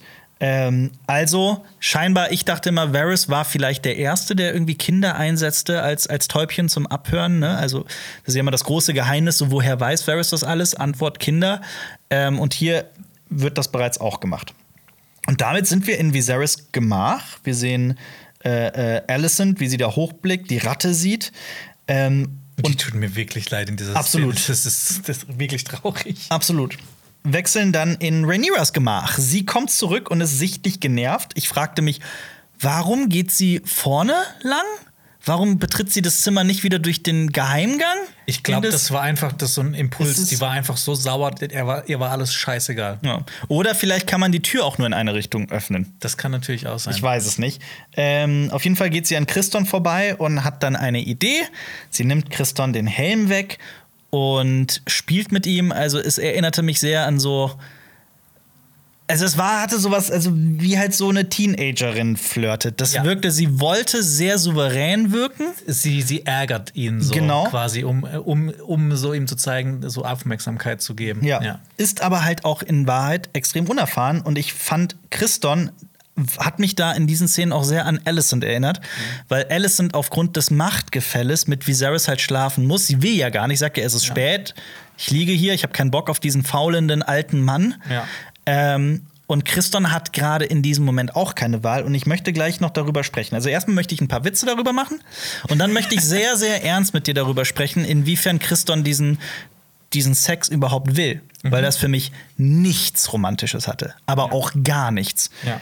Aber sprechen wir darüber. Also ich finde es äh, eh so, schon mal faszinierend, dass äh, Rhaenyra von pissig, ultra pissig zu horny wechselt innerhalb von 30 Sekunden. Ja. Ich finde auch, dass ähm, ne, auch dieses mit ihm spielen, ihn ärgern, das hat nicht nur so was Teenager-mäßiges, das hat auch so was von Damon, finde ich. Es so hat- dieses Provozieren. Es ist was wahnsinnig Übergriffiges, weil man muss sich halt vorstellen, was für eine Situation Christon ist. Also zum einen, was für eine Situation für einen Kraut, für einen Cole. Erzählt noch, also dass ich hier überhaupt in der Königsgarde bin, ist schon krass für mein Haus. Ja. Und jetzt will die, Kö die, die, die Prinzessin mit ihm schlafen. Also das ist schon ultra geisteskrank. Ähm, dann brauchen sie etwa 45 Minuten, bis Christon nackig ist, weil er die. also, weil Aber er ey, das finde ich, find ich auch trägt. cool, weil das wird, Ja. nie, das wird ganz oft nicht erzählt. Ne? Ja. So eine Rüstung Schnitt auszuziehen. Das, ab. Ja. Du brauchst eigentlich immer so ein paar Leute, die dir helfen dabei. Ja, ja. Ist, dann gibt es auch einen Moment, den ich äh, voll, voller Metaphorik fand. Also es gibt diesen Moment, Rhaenyra nimmt ihn den, den weißen Umhang aus der Hand und will ihn, also Rhaenyra hat den weißen Umhang in der Hand und will ihn halt auch so einfach wegwerfen. Ja. Aber Christian sagt, warte, nimmt ihr den weißen Umhang weg, faltet ihn und legt ihn halt sauber auf den Tisch. Das hat halt so viel steckt da drin. Ja. Weil zum einen ist es halt ähm, der Respekt und die Liebe für den, für den Beruf, also für die Berufung, Ritter der Königsgarde. Gleichzeitig hat er ja einen Eid geschworen, Ja, und eine kleine kleine Frau zu nehmen und auch so eine, wie, wie sagt man, äh, Wei- Umhang der Unschuld, ja, so weiß, weißer Mantel und sowas Ja. haben. Ähm, und was natürlich auch dazu kommt, ähm, dass er ja im Prinzip auch gegen seinen Eid verstößt. Genau, habe ich. Ja. Also, ne, also man, man kann da so ein bisschen diskutieren. Ne, Man darf als Ritter der Königsgarde keine Frau nehmen, Ja. man darf keine Kinder zeugen. ja. Das heißt also, theoretisch dürfte er schon mit Frauen schlafen, aber die dürften halt nicht schwanger werden. Das wäre dann das Problem. Also, wenn, wenn man so richtig rein, äh, Ja, so, ja, so richtig äh, ähm, sich so irgendwie ähm, zurechtlegen will. Ähm, aber ich fand, was ich auch mega interessant fand in der Szene, es gibt ganz oft diesen Moment, wo er innehält und so kurz überlegt. Also Ist, ist, ist, ist Okay. das gerade das Richtige? Mache ich das jetzt wirklich? ich, ich glaube, viele hatten so ein bisschen die Wahrnehmung, dass es süß, da findet irgendwie eine Verliebtheit statt oder sowas. Ich habe das ehrlich gesagt nicht so gesehen. Also ich meine, Christon ist in einer unglaublich gefährlichen Situation. Der könnte, wenn das rauskommt, könnte er, er kennt Rhaenyra, er weiß, dass sie, er kennt Daemon und so weiter. Sie könnte ja auch einfach behaupten, er hat sich auf mich draufgezwungen oder sowas. Ja. Also das ist ja, wir wissen nicht, was da passiert. Also er muss davon ausgehen, im schlimmsten Fall könnte er hier den Kopf verlieren oder wahrscheinlich für ihn noch schlimmer, das komplette Haus Kraut könnte halt, das wäre eine Rufschädigung, sondergleichen, eine historische Rufschädigung. Ähm, also das ist eine riesige Gefahr für ihn. Ich persönlich bezweifle, dass er das wirklich, wirklich wollte. Ich kann mir schon vorstellen, dass der, dass es immer so eine Stimme in ihm gab oder so ein Teil, der durchaus eine gewisse Liebe zu Rhaenyra empfindet oder eine körperliche Attraktion oder sowas. Man, man merkt das ja auch äh, in der Interaktion von den beiden, ne? Ja. wie die miteinander umgehen, wie, die miteinander sprechen. Ja, so sehr nah und Ja, vertraut. Freundschaftlich auch. Durchaus. Aber gleichzeitig glaube ich, dass hier auch was ganz Schreckliches passiert, nämlich dass dieses Machtgefälle von Rhaenyra auch, auch ausgenutzt wird. Also äh, sie nutzt ja ihre Macht in dem Moment aus und gibt ihm gar keine andere Wahl als mach das jetzt. Ja. Und das, Das hatte was, das- also wenn man auch, also so ein bisschen, ich will jetzt nicht mit diesem alten Klischee rumkommen, aber wenn die Geschlechterrollen auch so ein bisschen vertauscht werden, wird es, glaube ich, vielleicht noch klarer sein. Ja. Aber das ist eigentlich eine ganz schreckliche Situation hier gerade. Ja, und das, äh, das, das ähm, Damon hat ja auch gesagt, ne, das ist ein Ort, wo man nimmt, was man sich will. Und er hat ja quasi auch das, glaube ich, in ihr so ein bisschen diesen Dämon-Faktor in ihr aktiviert, einfach zu nehmen, was sie will. Ja. Egal, um drauf zu scheißen, ob das, das richtig ist oder falsch. Absolut. Ja, ähm, genau, was ich noch vielleicht erwähnen wollte zu der Szene, dass Rhaenyra äh, so tut, als wüsste sie, was sie macht, aber dass das halt natürlich auch sehr gespielt ist. Ähm, ach, ja, ich weiß nicht, ich hatte jetzt einen Witz mir hier aufgeschrieben, ich weiß nicht, ob, ob ich den sagen möchte. Du musst den jetzt sagen, einfach. Du Ja, aber kannst doch jetzt nicht hier mich jetzt hier einfach zurücklassen ohne den Witz. Christon führt seinen roten Bergfried in ihren, Königs, in ihren Königsmund.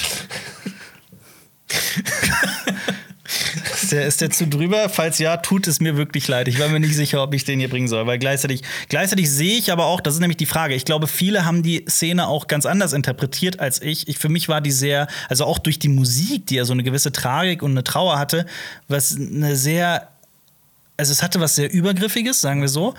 Gleichzeitig glaube ich, dass auch viele da draußen, weil ich meine, es gibt dann auch diesen Umschwung in, in Christons Verhalten zu, er hält ja dann auch ihren Kopf fest und dann hat sie ja, Ja. doch auch irgendwo eine Zärtlichkeit.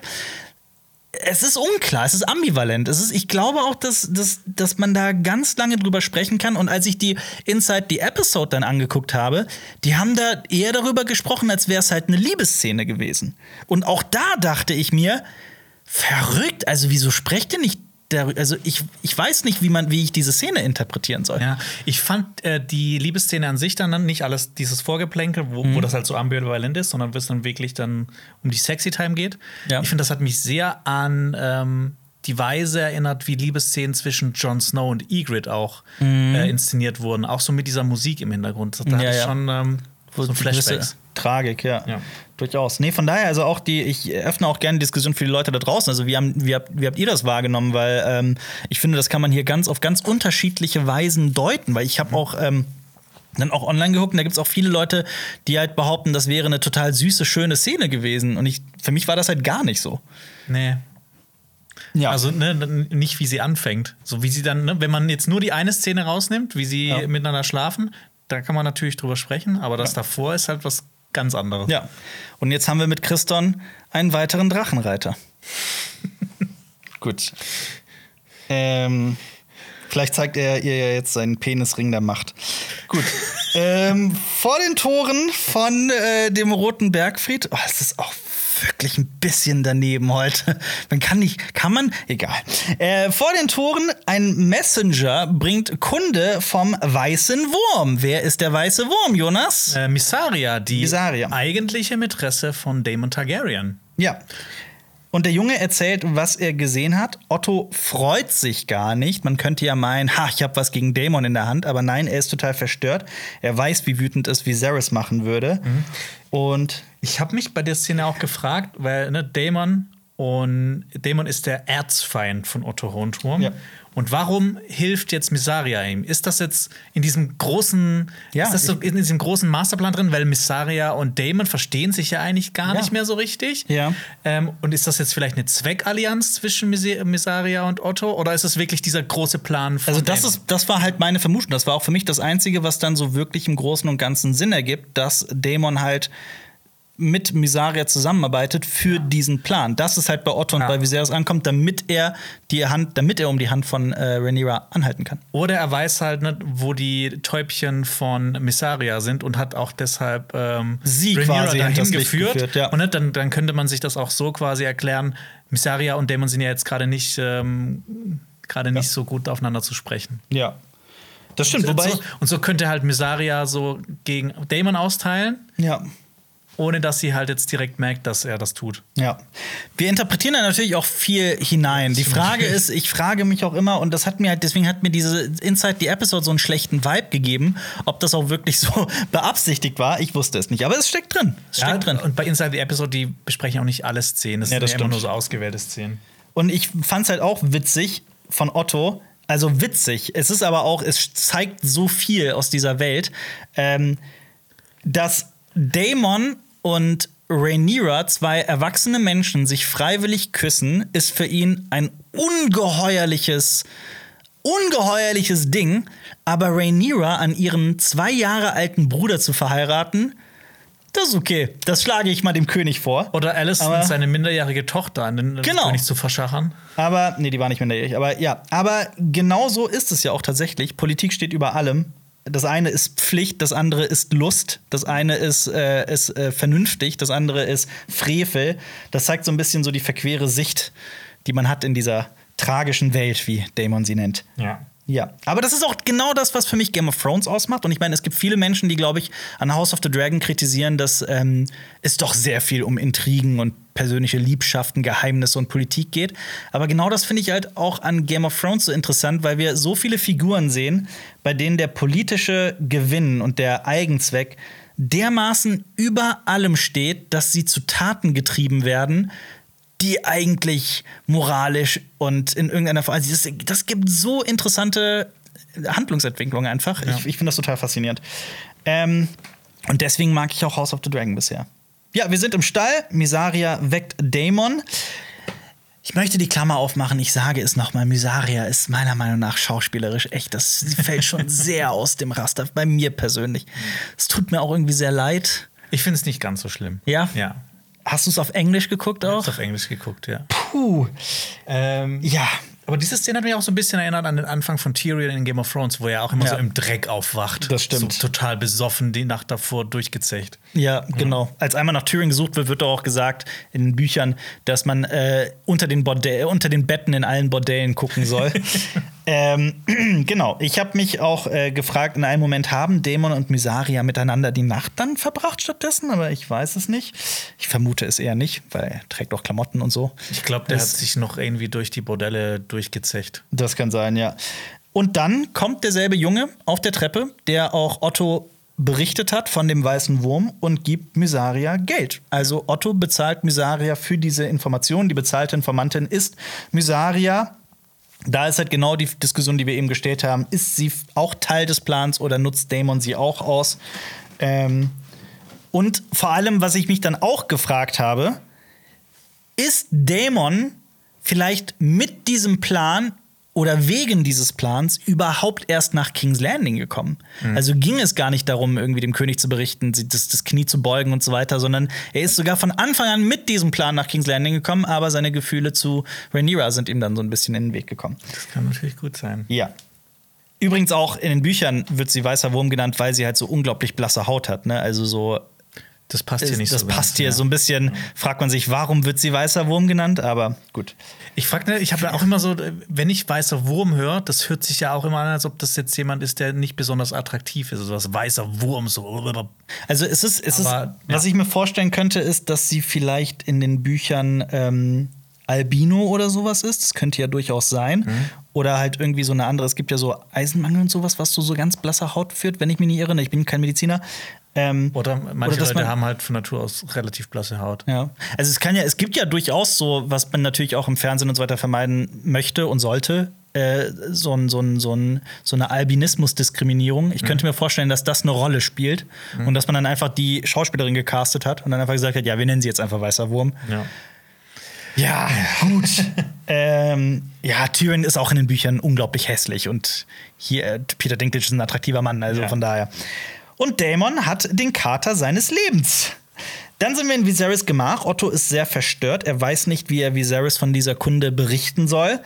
Und er berichtet. Aber Viserys glaubt es ihm nicht. Ich bin hier auch wieder von Paddy Considine einfach so absolut begeistert gewesen. Ja, ich Ähm, finde, der hat so diese Momente auch, wo dann plötzlich, wo er so den Drachen Ja, rauslässt. wenn er, genau, er- wo er den Drachen rauslässt. Ja. Und ähm, ich finde es auch gut, dass er so explizit fragt, was denn passiert ist. Ja. Weil ich habe das Gefühl, dass ganz oft so Missverständnisse passieren, wenn man sagen, ne? es gibt ja diesen Moment bei Pulp Fiction, wo er sagt, ja, äh, ich kümmere mich um sie. Ja. Und dann meinte sie, ja, ich kümmere mich um sie und hält so eine Ding sagt, nee, nee, nee, ich kümmere mich um sie und äh, Ja. unterhalte sie so ein bisschen. Ja, das stimmt. Alicent hört sogar heimlich zu und ist ein bisschen entsetzt von dem, was sie hört. Und ne, das ist auch wieder so ein Moment, das wird relativ spät gezeigt. Genau. Da sagst du wieder, hier werden die Montage. Entscheidungen im äh, Schnittraum getroffen. Absolut.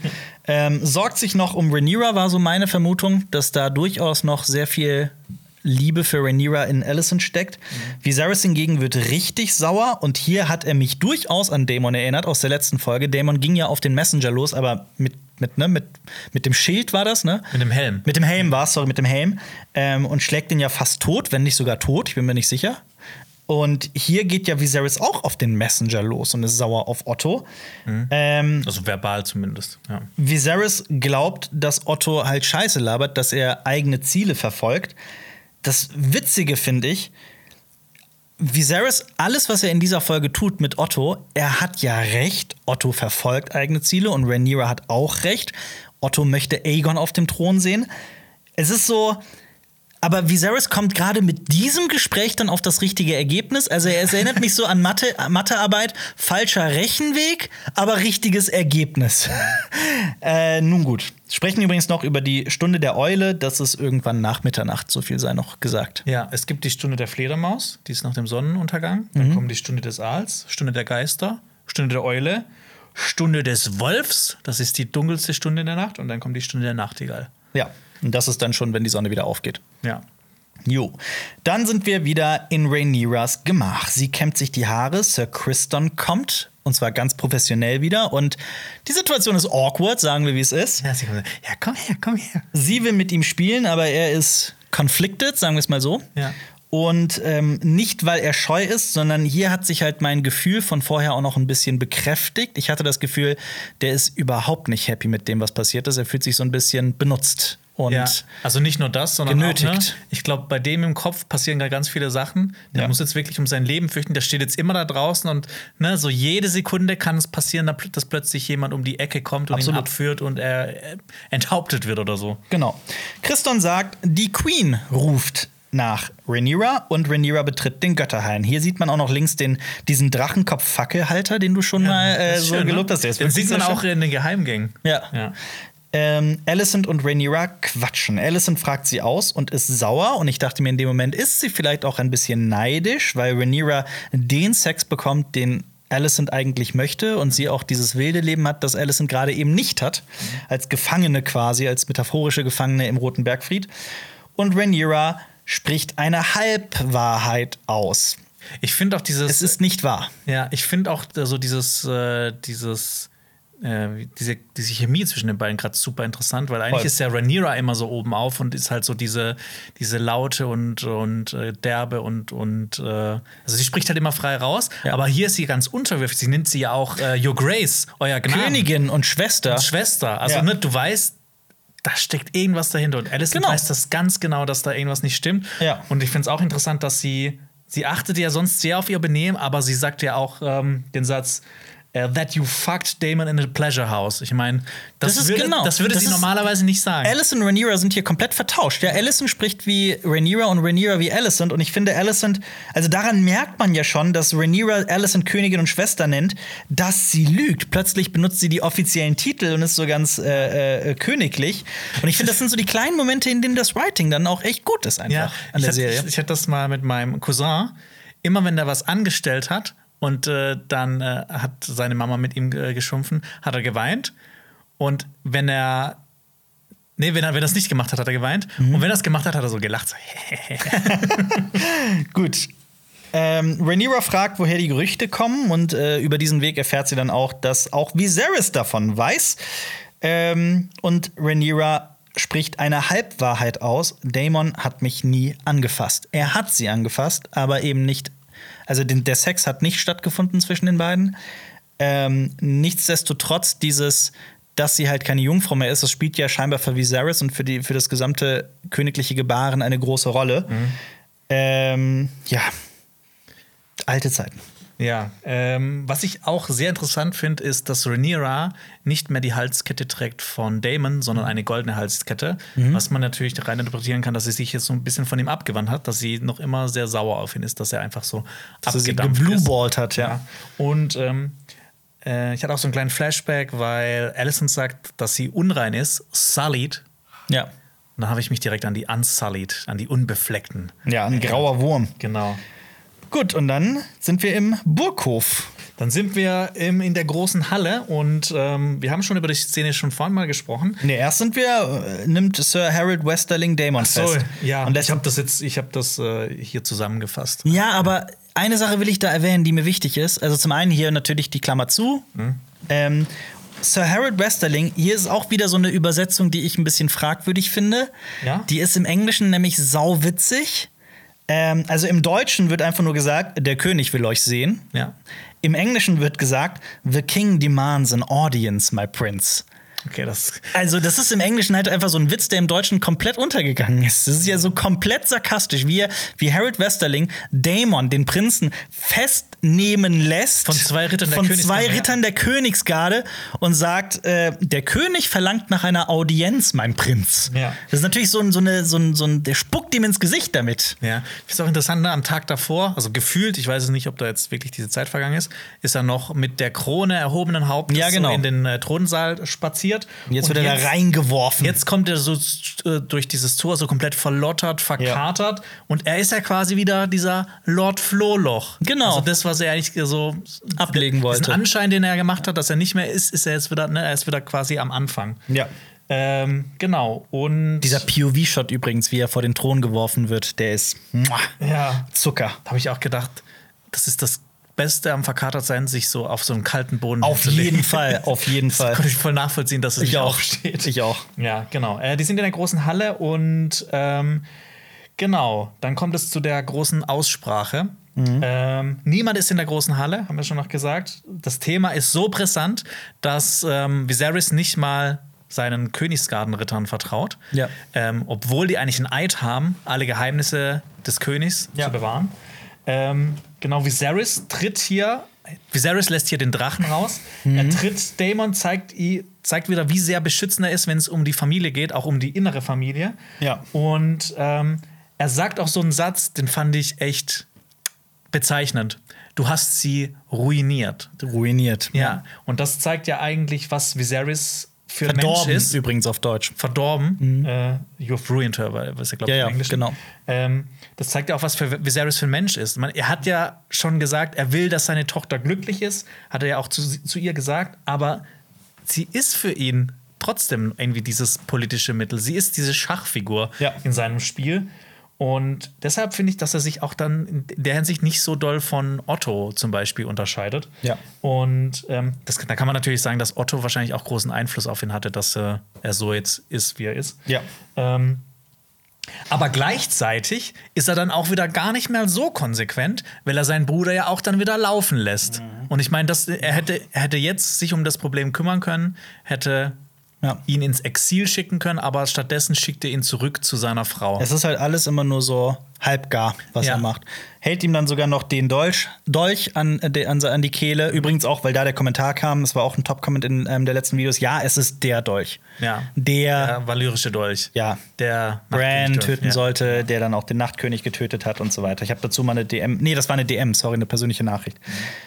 Ja. Und ähm, Damon, der streitet die Anschuldigung gar nicht ab, sondern ähm, also erstmal fand ich hier auch interessant, hier wird auch Rhaenyra zum ersten Mal eine erwachsene Frau genannt, glaube ich. Das ist ja eigentlich schon seitdem sie ungefähr so 16 ist. Da wird man, geht man in Westeros schon als erwachsen. Aber hier ist es halt irgendwie auch auffällig, dass es erst passiert, nachdem sie Sex hatte. Also, ne? Ähm, und ja, es kommt halt meiner Meinung nach zu dem, zu dem Schlussteil dieses Plans von Daemon. Er möchte Rhaenyra heiraten. ja. Aber Viserys lässt sich nicht drauf ein. Ich finde es auch witzig, dass Viserys diesen Wunsch, Rhaenyra zu heiraten, nicht direkt ausschlägt, Mhm. sondern sagt, dass hä, du bist ja schon verheiratet. Ne? Also so un, so so so, Mhm. Ja, ja. so, so, ganz unrealistisch ist es dann gar nicht für ihn. Ja. Ähm, und dann gibt es natürlich hier diesen äh, klassischen Game of Thrones Moment. Äh, Daemon will Rhaenyra als seine zweite Frau haben, weil das hat ja schon Tradition innerhalb Ja. ähm, des, äh, von Westeros. Aber da auch noch mal dazu, das findet der Glauben immer noch nicht toll, zwei Frauen zu haben oder drei Frauen oder sowas. Ja. Inzest ist inzwischen so in Ordnung. Zweite Frauen haben, na, na Ja. lieber, lieber nicht. Ähm, genau, und ne, er, er, er sagt ja auch, er ist wie, wie Aegon der Eroberer eine zweite Frau nehmen. Ne, das spricht ja aus ihm raus. Er will diesen Thron haben, er will diesen Thron erobern, für sich haben. Ja. Und ähm, Viserys geht ja dann auch ab. Und Damon kann es auch nicht lassen. Er muss immer das letzte Wort haben. Immer noch, ne, obwohl er jetzt eigentlich verbannt wurde, oder nicht, nicht verbannt, halt zurückgeschickt wurde ins Grüne Tal. Er muss trotzdem das letzte Wort haben. Ja. Ja, und dann gehen wir zu Viserys ins Gemach, wo Alicent und er über die Begegnung mit Rhaenyra und Daemon reden. Ähm, und eigentlich kommt jetzt raus, also Alicent weiß, dass Rhaenyra eventuell gelogen hat, weil Daemon nichts bestritten hat und gesagt hat, er will sie zur Frau nehmen. Aber Sie glaubt nicht, dass er die Wahrheit spricht. ja, aber sie will, sie, also sie will so fest dran glauben, dass sie lieber ihrer, ihrer Freundin traut. Ähm, genau. Und ich glaube, dass, dass es das später auf jeden Fall noch wichtig wird, dass ähm, Rhaenyra ihr halt quasi auch geschworen hat, dass sie nicht lügt. Ja. Aber es ist ja wieder, also es ist ja wieder der falsche Rechenweg, aber das richtige Ergebnis. Es ist ja wieder der, der Weg dahin, ist wieder so total weird, aber es stimmt schon, was Allison sagt, dass Damon ja nicht die Wahrheit gesprochen hat. Damon hat ja quasi gesagt, ja, ich hatte Sex mit, mit Rhaenyra. Ja. Dabei entspricht es ja gar nicht der Wahrheit in Wirklichkeit. Ja. Aber ne, das wird einem halt auch erst mit diesem Behind-the-Scenes-Video so richtig klar. Ja? Weil für mich sah es so aus, als ob die Sex miteinander hatten. Was? Hä? Was? Damon und Rhaenyra. Da an Erzählst du mir das gerade? Was? Nein, das ist doch völliger Bullshit.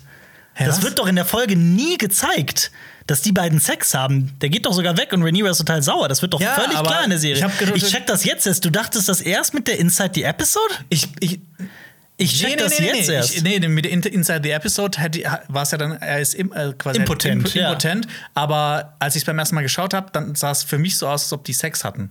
Ja, das meine ich. Was? Nein. Hä, was? Überhaupt reden, nicht. Reden wir gerade aneinander vorbei? Die hatten ja, ich habe anscheinend wir die ganze Folge vorbeigeredet. Es ist doch völlig offensichtlich in der Szene im Bordell, dass die keinen Sex haben. Ah, ich war mir nicht so ganz sicher. Sie hat Klamotten an, er geht. Ja, okay. Also sie hat offensichtlicher- So eine, hat sie nicht so eine runtergezogene Hose so ein bisschen? So ein bisschen. Ja, das reicht ja schon. Nee, sorry, dann habe ich dich ja jetzt erst verstanden. Aber nee, also mal für, okay. Nee, für mich wird das gar nicht in der Folge nicht mal ansatzweise erzählt, dass, dass die auch nur Sex haben. Ich war mir halt nicht 100% sicher. Also, Ja. ne, ich, fand so ein paar Bewegungen sahen vielleicht ein krass. bisschen aus. Nee, so dann, an der dann habe ich, das- dann ich das eben auch in dem Teil komplett missverstanden. Okay. Krass. äh, ja, dann an alle Leute da draußen, das, ist jetzt, das war das eben ein sehr interessantes Gespräch. Komplett Ja. aneinander vorbei. Nee, für mich war das absolut klar, dass, dass die beiden keinen Sex hatten, auch ohne Inside the Episode. Mhm. Mich hat nur, was mich an Inside the ich dachte, darum reden wir, was mich an Inside the Episode so gestört hat, war, dass Miguel Sapochnik halt sagt, dass es aufgrund von Impotenz war. Während es halt für mich nicht Impotenz war von, von Damon, sondern vielmehr halt diese Bedenken, weil er halt vielleicht das- Gefühle für sie Da, entwickelt. da, da gehe ich auch mit dir mit. Ja, ja. Aber ich habe halt gedacht, er geht halt weg, ne? Er macht kurz hier zack, zack und dann geht er weg. Aber nicht wegen Impotenz. Drei von drei. drei von drei. Wir haben kurz eine Pause gemacht, um mal kurz klarzukommen. Wir mussten, die Kamera musste auch der Akku war leer und so, ne? Das passiert bei langen Folgenbesprechungen. Wir haben darüber gesprochen. Und Jonas möchte es unbedingt, dass Ja. die Leute da draußen mal ihre Meinung Kommentare. sagen. Ob für sie klar war, in der Szene im Bordell, ob Rhaenyra und Damon Sex hatten. Für mich ist es erstaunlich, dass man überhaupt erst auf die Idee kommt. Und ich behaupte mal dreist, 99 von 100 Leuten, also 99 Prozent werden sagen, hä, was labert Jonas da? Aber bei Küssen ist Sex, okay?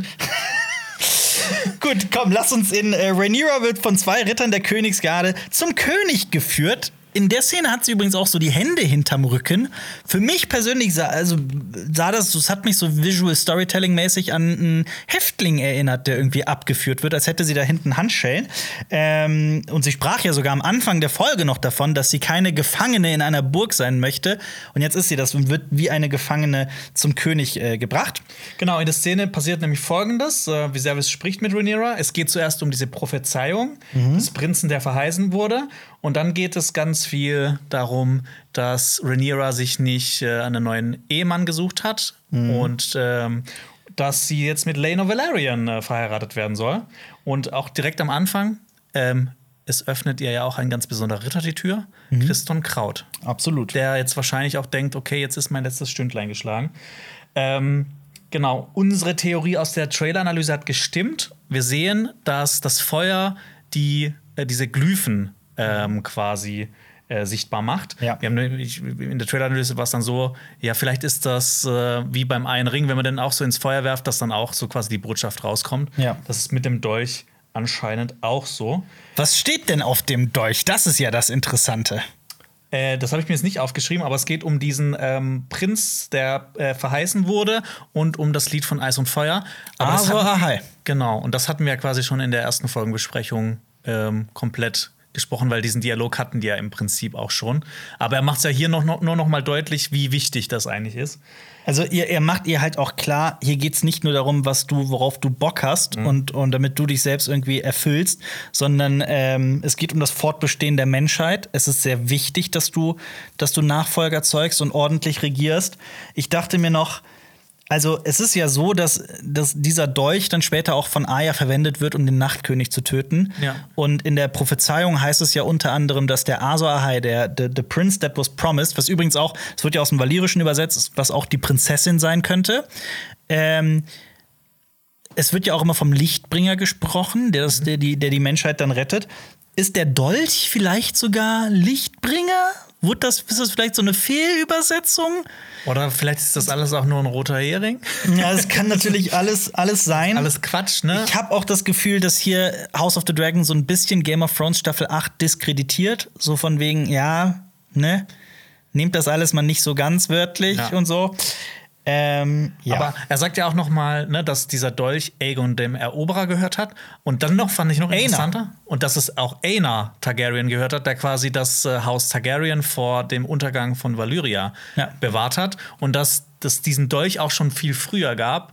Und ich, ich muss sagen, ich finde das manchmal, manchmal ist das nicht so passend, aber ich finde es geil, wie dieser Dolch mit so Bedeutung aufgeladen Auf wird. jeden Fall. Finde ich, find ich richtig toll, wenn man Ja. sich ne, jetzt auch so ausmalt, wer hat diesen Dolch gemacht? Haben die vielleicht, hatte irgendein Valyra einen Drachentraum über Ja. äh, die lange Nacht und äh, Ja. deshalb äh, hat er diesen Dolch geschmiedet oder so? Und Aena ist ja derjenige, der, dessen Tochter Daenerys quasi die Vision hatte, dass Valyria untergeht. Es gibt aber auch die Verschwörungstheorie, dass das überhaupt keine Prophezeiung war in irgendeiner Form, sondern dass Aena das alles orchestriert hat und äh, von, von gesichtslosen Männern äh, Blutmagier in, äh, ähm, nee, die, hier diese Magier in, äh, die das in Valyria, die, die das Vulkan in Schach halten. Genau, Ja. dass die ermordet wurden und dass der das quasi alles orchestriert hat. Also wir wissen es nicht. Ja.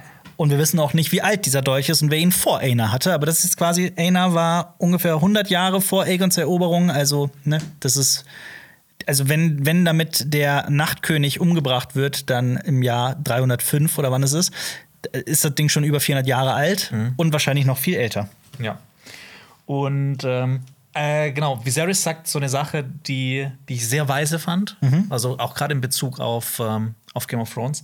Äh, Wahrheit zählt nicht, nur die Wahrnehmung. Ja. Ähm, genau, und dieses, dieser Bordellbesuch mit Damon, der wird sich sicherlich rumsprechen. Auf also das jeden wird, Fall. Das, äh, das, ist, das kennen jetzt nur ein paar Leute, aber das wird sich auf jeden Fall äh, weiter verbreitet werden. Und das ist ja auch schlecht für äh, Rhaenyras Ansehen insgesamt. Für ihren Anspruch, ja. Ja, und ich fand ein Zitat äh, richtig äh, so schön, so, so treffend. Ja. Äh, dieses You are my political headache. Ja, tja. Rhaenyra sagt aber auch völlig zu Recht, wie scheinheilig und sexistisch das Ganze auch ist. Ja. Das sagt ja auch Daemon vorher, so ey, in ihr, als wir so alt waren wie Rhaenyra, also haben wir uns gemeinsam durch alle Bordelle der Seidenstraße Ja. gehurt. Und wir sagen, ja, das sie ist eine Frau. Ja, genau. Dann Rhaenyra sagt was, ja, aber du bist eine Frau. Ja. Ja. Wirklich, wirklich sehr, äh, auch sehr unangenehm tatsächlich in der Szene. Ja. Ähm, und dann kommt raus, äh, Viserys hat keine Lust mehr, ähm, dieses, dieses äh, diese Ja. Farce zu unterstützen und Rhaenyra soll Laenor heiraten. Viserys trifft mal wieder eine Entscheidung. Natürlich wieder viel zu spät. Hätte er von Spät. Anfang an machen können. Hätte man vorher auch mal drauf kommen können. Ja. Also für alle, die es nicht wissen, das ist dieser Drachenreiter aus der letzten Folge, der auf Seevape äh, äh, reitet. Ja. Ähm, Frage ist nur, will Lenor das überhaupt? Ist Lenor interessiert an ihr, an Frauen, an äh, äh, überhaupt an heiraten? Will er nur Kriegen, Kriege führen und so weiter? Das werden wir alles noch herausfinden. Ja, und ähm, es ist ihm ja jetzt quasi auch egal, ob sie glücklich ist oder nicht. Sie soll einfach tun, was er will. Ähm, Ich glaube schon, dass ihn das irgendwo interessiert, ob sie glücklich ist und ob sie gut ja, geht aber ich glaube, so, das steht eher an zweiter Stelle. Aber das, an erster Stelle steht gerade die Prophezeiung und dass sie äh, eine ordentliche Königin wird. Und ja. Er sagt ja sogar noch, es obliegt mir, das Reich zusammenzuhalten, statt seine Spaltung zu befeuern. Da musste ich nur denken, also ohne Spoiler, haha. Guter, ja, machst du, machst du sehr gut. Ja, schon die letzten Folgen auch die ganze Zeit. Ähm, aber Rhaenyra gibt nicht klein bei. Sie sagt, sie wird Laenor heiraten, Ja. wenn Viserys seine Pflicht als König erfüllt und seine Hand Otto Hohenturm feuert. Ja. Weil ähm, sie weiß ja ganz genau, es war entweder Damon, der das gesagt hat, oder Otto Hohenturm. Und sie weiß ja von Otto Hohenturm, dieser Mann, der ist Machtgetrieben, ja. ambitious, der will seinen Enkel auf dem Thron sehen. Er will Aegon als Thronfolger. Ja, und obwohl er halt, das ist das eine Mal, dass er eigentlich was macht, was er, was ihm nicht nützt. Er weiß ja, dass er diese Botschaft an den König überbringen muss. Also er ist wirklich ein guter Bediensteter in dem Moment, Ja. nachdem er so viel Ungeheuerliches getrieben hat. Und trotzdem ist das die eine Sache, die ihn dann in seinen Untergang führt. Es ist halt so, wie gesagt, falscher Rechenweg, richtiges Ergebnis, aber es ist auch einfach, es hat so eine gewisse Tragik und so eine gewisse Schönheit und es ist einfach, einfach gut geschrieben. Ich mag das. Ja. Und dann äh, willst du dazu noch was sagen oder sollen Nee. wir direkt zu Otto wechseln? Ja, machen wir. der gefeuert wird. Ähm, und zwar, Viserys erzählt erstmal eine Geschichte. Von seinem Vater. Genau, dass, dass, die, dass äh, hier die Kündigung nicht so, nicht so ganz plötzlich mir nichts hier nicht durchkommt. Ich hab, ich hab das, ich hab, soll ich, sollen wir das Fass aufmachen mit Balon the Brave, der Tapfere? Genau.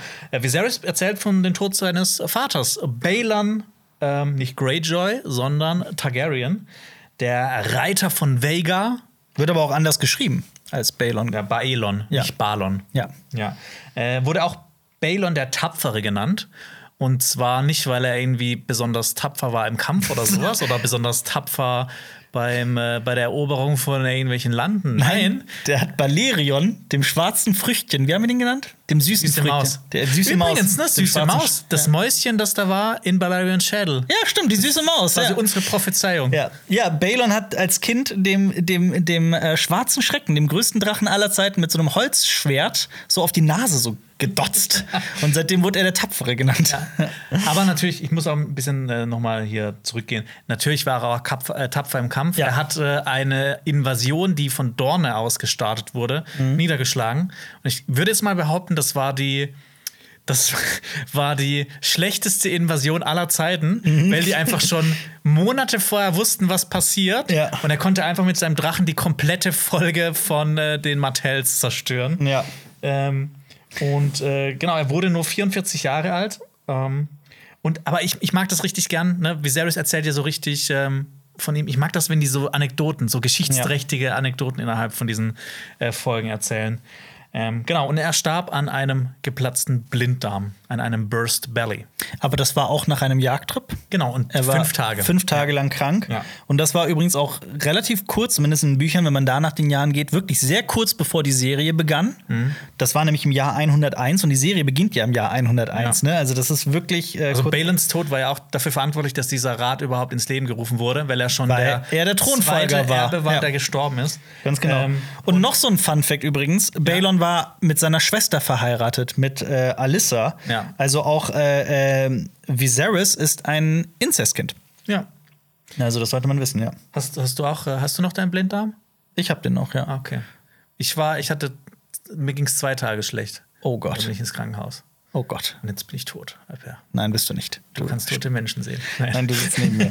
ähm, Es, äh, es, ist sehr schmerzhaft. Sehr- wollte ich unangenehm. fragen, ähm, Kotzen, ähm, richtige Bauchkrämpfe. Mhm. Und äh, falls ihr mal so irgendwie so, ähm, äh, man kann das gut testen mit Druckschmerzen. Man drückt rein und macht dann, also Mhm. Rechts oder links? Rechts, Rechts. rechts. Man drückt rein und lässt los. Und wenn es dann wehtut, dann ist, ist es wahrscheinlich der Blinddarm. Oh, Gott sei Dank. Ich muss durch viel Fett durch, aber ansonsten, nee, ich habe das zum Glück nicht. Ja. Äh, vielleicht noch der Fun-Fact, ähm, äh, Fun nehme ich zurück. Vielleicht noch den Fact: äh, Balon hatte außer Viserys und Daemon noch einen dritten Sohn. Einen weiteren Aegon, der aber nicht mal ein Jahr alt wurde. Das es gibt, nur so als- es gibt wirklich viele Aegons, die nicht mal ein Jahr alt wurden. Ja. Wo man auch dann sich genau überlegen muss, welcher Aegon war das denn jetzt nochmal? Ja, Da hat übrigens auch, da gab es auch einen Kommentar mit sehr interessant, da wu- wurde auch auf ähm, zwei, drei Häuser verwiesen. Ich glaube unter anderem auf die Karolinger in der echten Geschichte, die wohl auch sehr unkreativ mit Namen waren und alle ähnlich hießen und alle. Mich erinnert so ein bisschen an, äh, Karl der Erste, Karl der Zweite. Nee, das meine ich gar nicht. Karl der Vierte. mich erinnert es aber auch an, äh, an die fantastische Serie ähm, The Last Kingdom, wo alle Ethelhelm und Ethelflatt Und Ethel irgendwas und Ja. äh, der Ethelling. Ja, genau. Oh, das ist, äh, das finde ich teilweise echt, äh, da, da schaue ich auch gerade noch weiter. Ja. Das, ähm, da muss man immer noch mal einmal so überlegen, weil ich finde manchmal so Ethelflat, das, das ist ja eine Frau, Mhm. Ja. aber ich finde der Name, das könnte auch zu einem Mann passen. Ja, absolut. genau, und Viserys wirft Otto seine Hand durch die Blume quasi vor, dass Otto vielleicht was mit dem Tod seines Vaters zu tun hat. Denn Otto hat davon profitiert und Viserys sieht in ihm den machtgetriebenen Mann, der Otto auch wirklich ist, und er entlässt ihn als Hand. Und ich finde auch in dieser Szene Rice Iphans, falls der Name so ausgesprochen wird, cool, Ja. falls nicht, tut's mir leid. Fantastischer Schauspieler.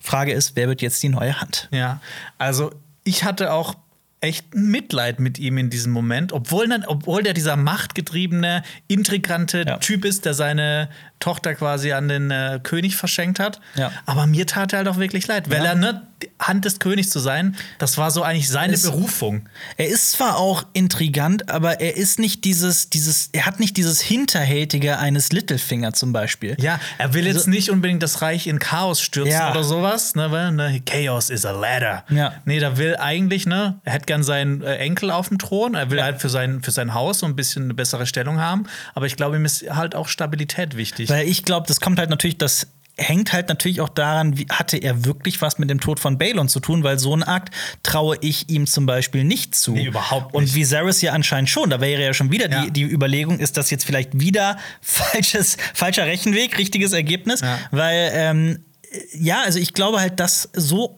hinterfotzig ist Otto halt nicht. Nee, ich meine, er ist ja auch eigentlich ein, ein äh, guter Diener für Viserys. Und Ja. ich denke mal, er ist jetzt auch nicht, er ist der Hand des Königs geworden Ja. von Jaehaerys und von Viserys. Ja. Und ähm, ich glaube, er hätte sich auch nicht so lange halten können, wenn er jetzt nicht unbedingt königstreu gewesen wäre. Ja. Und damit ist äh, Sir Otto Hightower weg vom Fenster und wir werden ihn in House of the Dragon nie wieder sehen. Genau.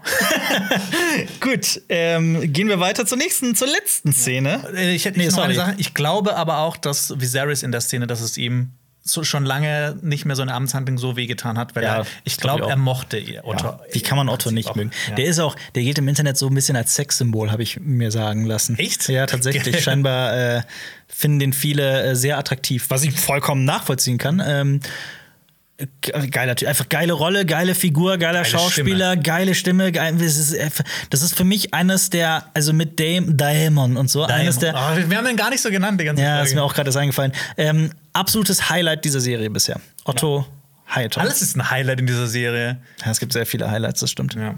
Äh, genau, letzte Szene spielt in Rhaenyras Gemach und, äh, Gemach und sie bekommt einen äh, Pille danach Trank. ähm, So lapidar sagst. Ein Mondtee.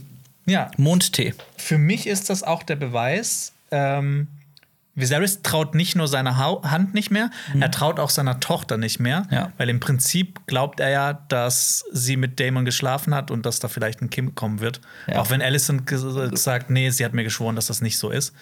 Ich finde es halt auch einfach wahnsinnig verstörend, Ja. dass der Vater seiner Tochter einen solchen Trank mixen lässt und dann auch von einem Bediensteten dann bringen lässt. Also Bediensteter, also ne, das ist Erzmeister Mellos, aber trotzdem, dass er das dann jemandem, dass er das dann ihr bringen lässt, das ist schon alles ganz, ganz harter Tobak. Ja, und das ist alles, ne, alles Konsequenzen daraus, dass er nicht einfach diese Entscheidung getroffen hat, schon ganz früh. Ja, ganz genau. Also das, äh, ja, absolut.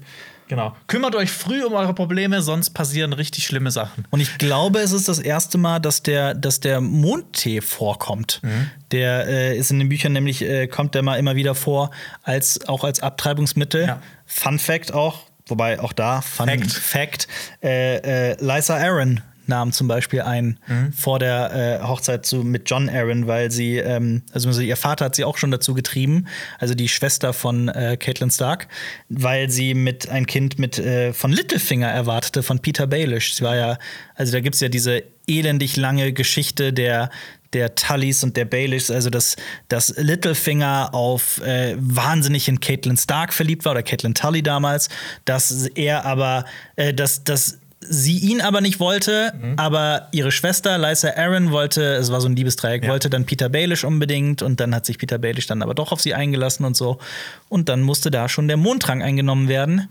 der hier von Melos für Rhaenyra gebraut wurde. Und das ist wirklich mal ein Ende, das hat mir so richtig dann das war so ein Schlag in die Magengrube, fand ich. Ja.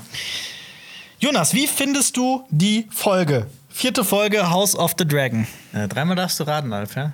Ich glaube, du fandest sie ganz gut. Ich fand sie ganz gut. Es ist, glaube ich, bisher meine absolute Lieblingsfolge. Ja. Ich war wirklich überrascht, wie, also dass man wirklich noch auf diese ersten drei fantastischen Episoden noch mal was draufsetzen kann. Ähm, ich liebe das Pacing. Mhm. Ich also ich finde, ne? ne, dass keine Folge ist zu kurz. Diese Einstellungen, die sind einfach haben die perfekte Länge. Jede Szene ist einfach ähm, genauso lang, wie sie lang sein muss. Ähm, Ich finde, darf ich da kurz einhaken? Ja. Ich finde, also worauf man, was man halt wissen sollte und worauf man sich einlassen muss, es ist halt wie so ein, es ist ja ein verfilmtes Geschichtsbuch. Ja. Und das ist so ein bisschen der Anspruch dieser Geschichte ist so ein bisschen anders. Es geht wirklich um, um äh, weitreichende Entwicklungen, die das gesamte Reich betreffen, über Jahrzehnte hinweg. Und je nachdem, wie lange wir House of the Dragon noch weitergeht, eventuell auch über Jahrhunderte. Ne? Also ne, muss, muss ich mal zeigen, oder ein Jahrhundert zumindest. Ähm, und das muss einem halt auch wirklich klar sein. Und deswegen gibt es halt diese massiven Zeitsprünge. Und wir wissen ja auch, allein durch die Schauspieler, die noch gecastet wurden, von Alicent und Rhaenyra und so weiter, hier wird es noch mal einen heftigen Zeitsprung geben. Und äh, auch schon diese Staffel. Und das muss einem halt einfach so klar sein. Ja. Also ich, ich, ich liebe House of the Dragon. Ich, ich finde, ne, das hat auch die Folge noch mal so ein, so ein richtig ungutes Gefühl in mir erweckt. So, es, wär, es werden irgendwie nicht so tolle Sachen passieren. Das wird alles schlimm und das finde ich richtig toll. Ja.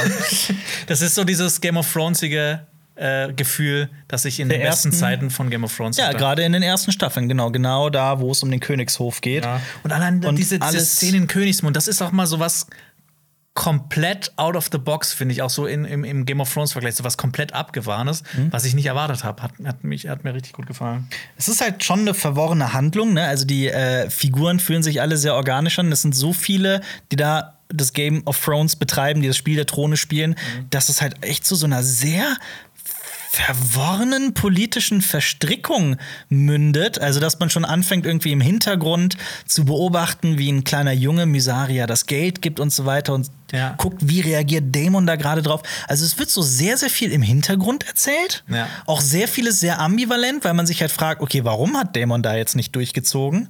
Ähm, und da frage ich mich ganz oft, also für mich ist eines klar, House of the Dragon ist definitiv eine Serie für wirklich ganz große Game of Thrones Fans und das liebe ich persönlich an der, wie tief das in dieser Lore einfach drinsteckt. Ich habe mich aber auch wirklich gefragt, so inwiefern werden so alltäglich, also so normalo-Zuschauer und Zuschauerinnen überhaupt mitgenommen von dieser Serie. Weil allein beim Intro sitzen doch die meisten schon da und denken sich, ja, was sehe ich da gerade? Mit Wappen und Blut und also so meine Frage ist, ist vielleicht eine Kritik, dass diese Serie zu tief in dieser Lore steckt und fast schon irgendwie erwartet, dass man Feuer und Blut und Westeros und so gelesen hat. Ich habe das Gefühl, dass die nur für uns geschrieben wurde. Also das ist Ich, es ma- es macht halt wahnsinnig Spaß, sich mit, ähm, mit jeder einzelnen Szene, mit allen Figuren so auseinanderzusetzen, weil das, ne, das hat alles so ein Gehalt einfach. Das ist Ja. gehaltvoll. Das ist so vollgestopft mit, mit äh, Details und. Ja, das, äh, mich erinnert so ein bisschen an so die, die beste Fanfiction, die je geschrieben wurde, aber mit aber mit einem unglaublichen Budget verfilmt. Ja. und das macht mich einfach so wahnsinnig glücklich, weil ich bin genau wie du, ich habe diese vierte Folge gesehen, in jede Folge denke ich mir so, okay, jetzt wird's einbrechen, jetzt wird's irgendwie, jetzt wird's scheiße. Und es passiert nicht, stattdessen habe ich das Gefühl, ach krass, es wird ja immer besser.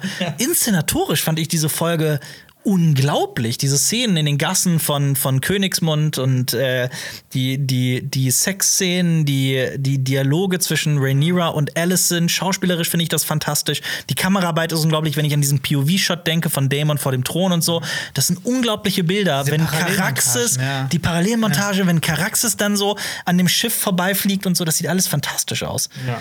Ähm, die Musik Ist großartig gewesen, die Folge. Auch das war für mich so ein kleiner Kritikpunkt in meinen ersten Folgen, dass das Ramin Javadis Genie irgendwie nie zur Geltung kam. Auch weil Intro und so weiter selber, selbes Stück und so genommen wurde. Ähm, wie gesagt, alles, was ich so zu kritisieren habe, sind so wirklich dann so klitzekleine Details wie. Mysaria ist so ein Ding. Dann vielleicht so einzelne, ja, kann man, hätte man mit Lenor nicht früher drauf kommen können, hätte man das nicht irgendwie thematisieren können. Dann, wenn meine Kritik sich dann auf Inside the Episode bezieht, auf so ein Video abseits mit der Folge, dann, ja, ja, ja. das, das ist, also, was ist das für eine Luxussituation? Ja. Nee, also ich bin bei dir. Ich bin, für mich ist es, äh, mausert sich House of the Dragon immer mehr zu einer fantastischen Serie. Freue mich immer freu mich noch schon auf die nächste Oh Gott, Folge ich freue mich so sehr. Diese Folgenbesprechung mit dir, Jonas Kleines, äh, danke auch an dich. Das macht immer so viel Spaß. Ja, das macht recht Ist immer so ein Spaß. Auch, auch wenn es echt anstrengend ist ist. anstrengend, ja.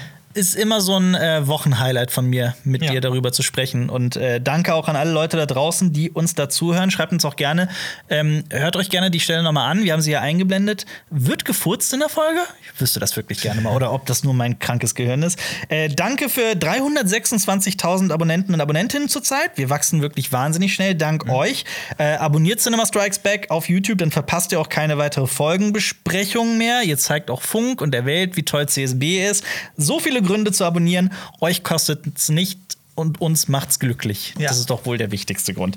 Ich mache noch den letzten Knopf auf, weil ich habe das ja versprochen am Anfang der Folge. Du machst so, das ist auch okay, gut. äh, ja, ist auch die Frage an euch, was haltet ihr von der vierten Folge? Ähm, äh, bewertet den Podcast positiv bei Spotify und so. Und äh, Jonas, ich habe vergessen, mir aufzuschreiben, was wir verlinken. Auf jeden Fall unsere Rings of Power Folgenbesprechungen, die Ja. Playlist, weil du Warum? über Ringe der Macht sprichst. Ja, und lass doch uns doch noch äh, World of Westeros verlinken. Ja. Ja. Okay. Das verlinken wir auch. Wir haben ganz viele Videos zu World of Westeros gemacht. Falls ihr auf YouTube zuguckt, klickt drauf. Danke fürs Zuhören. Vala Morgulis. Vala Duheris.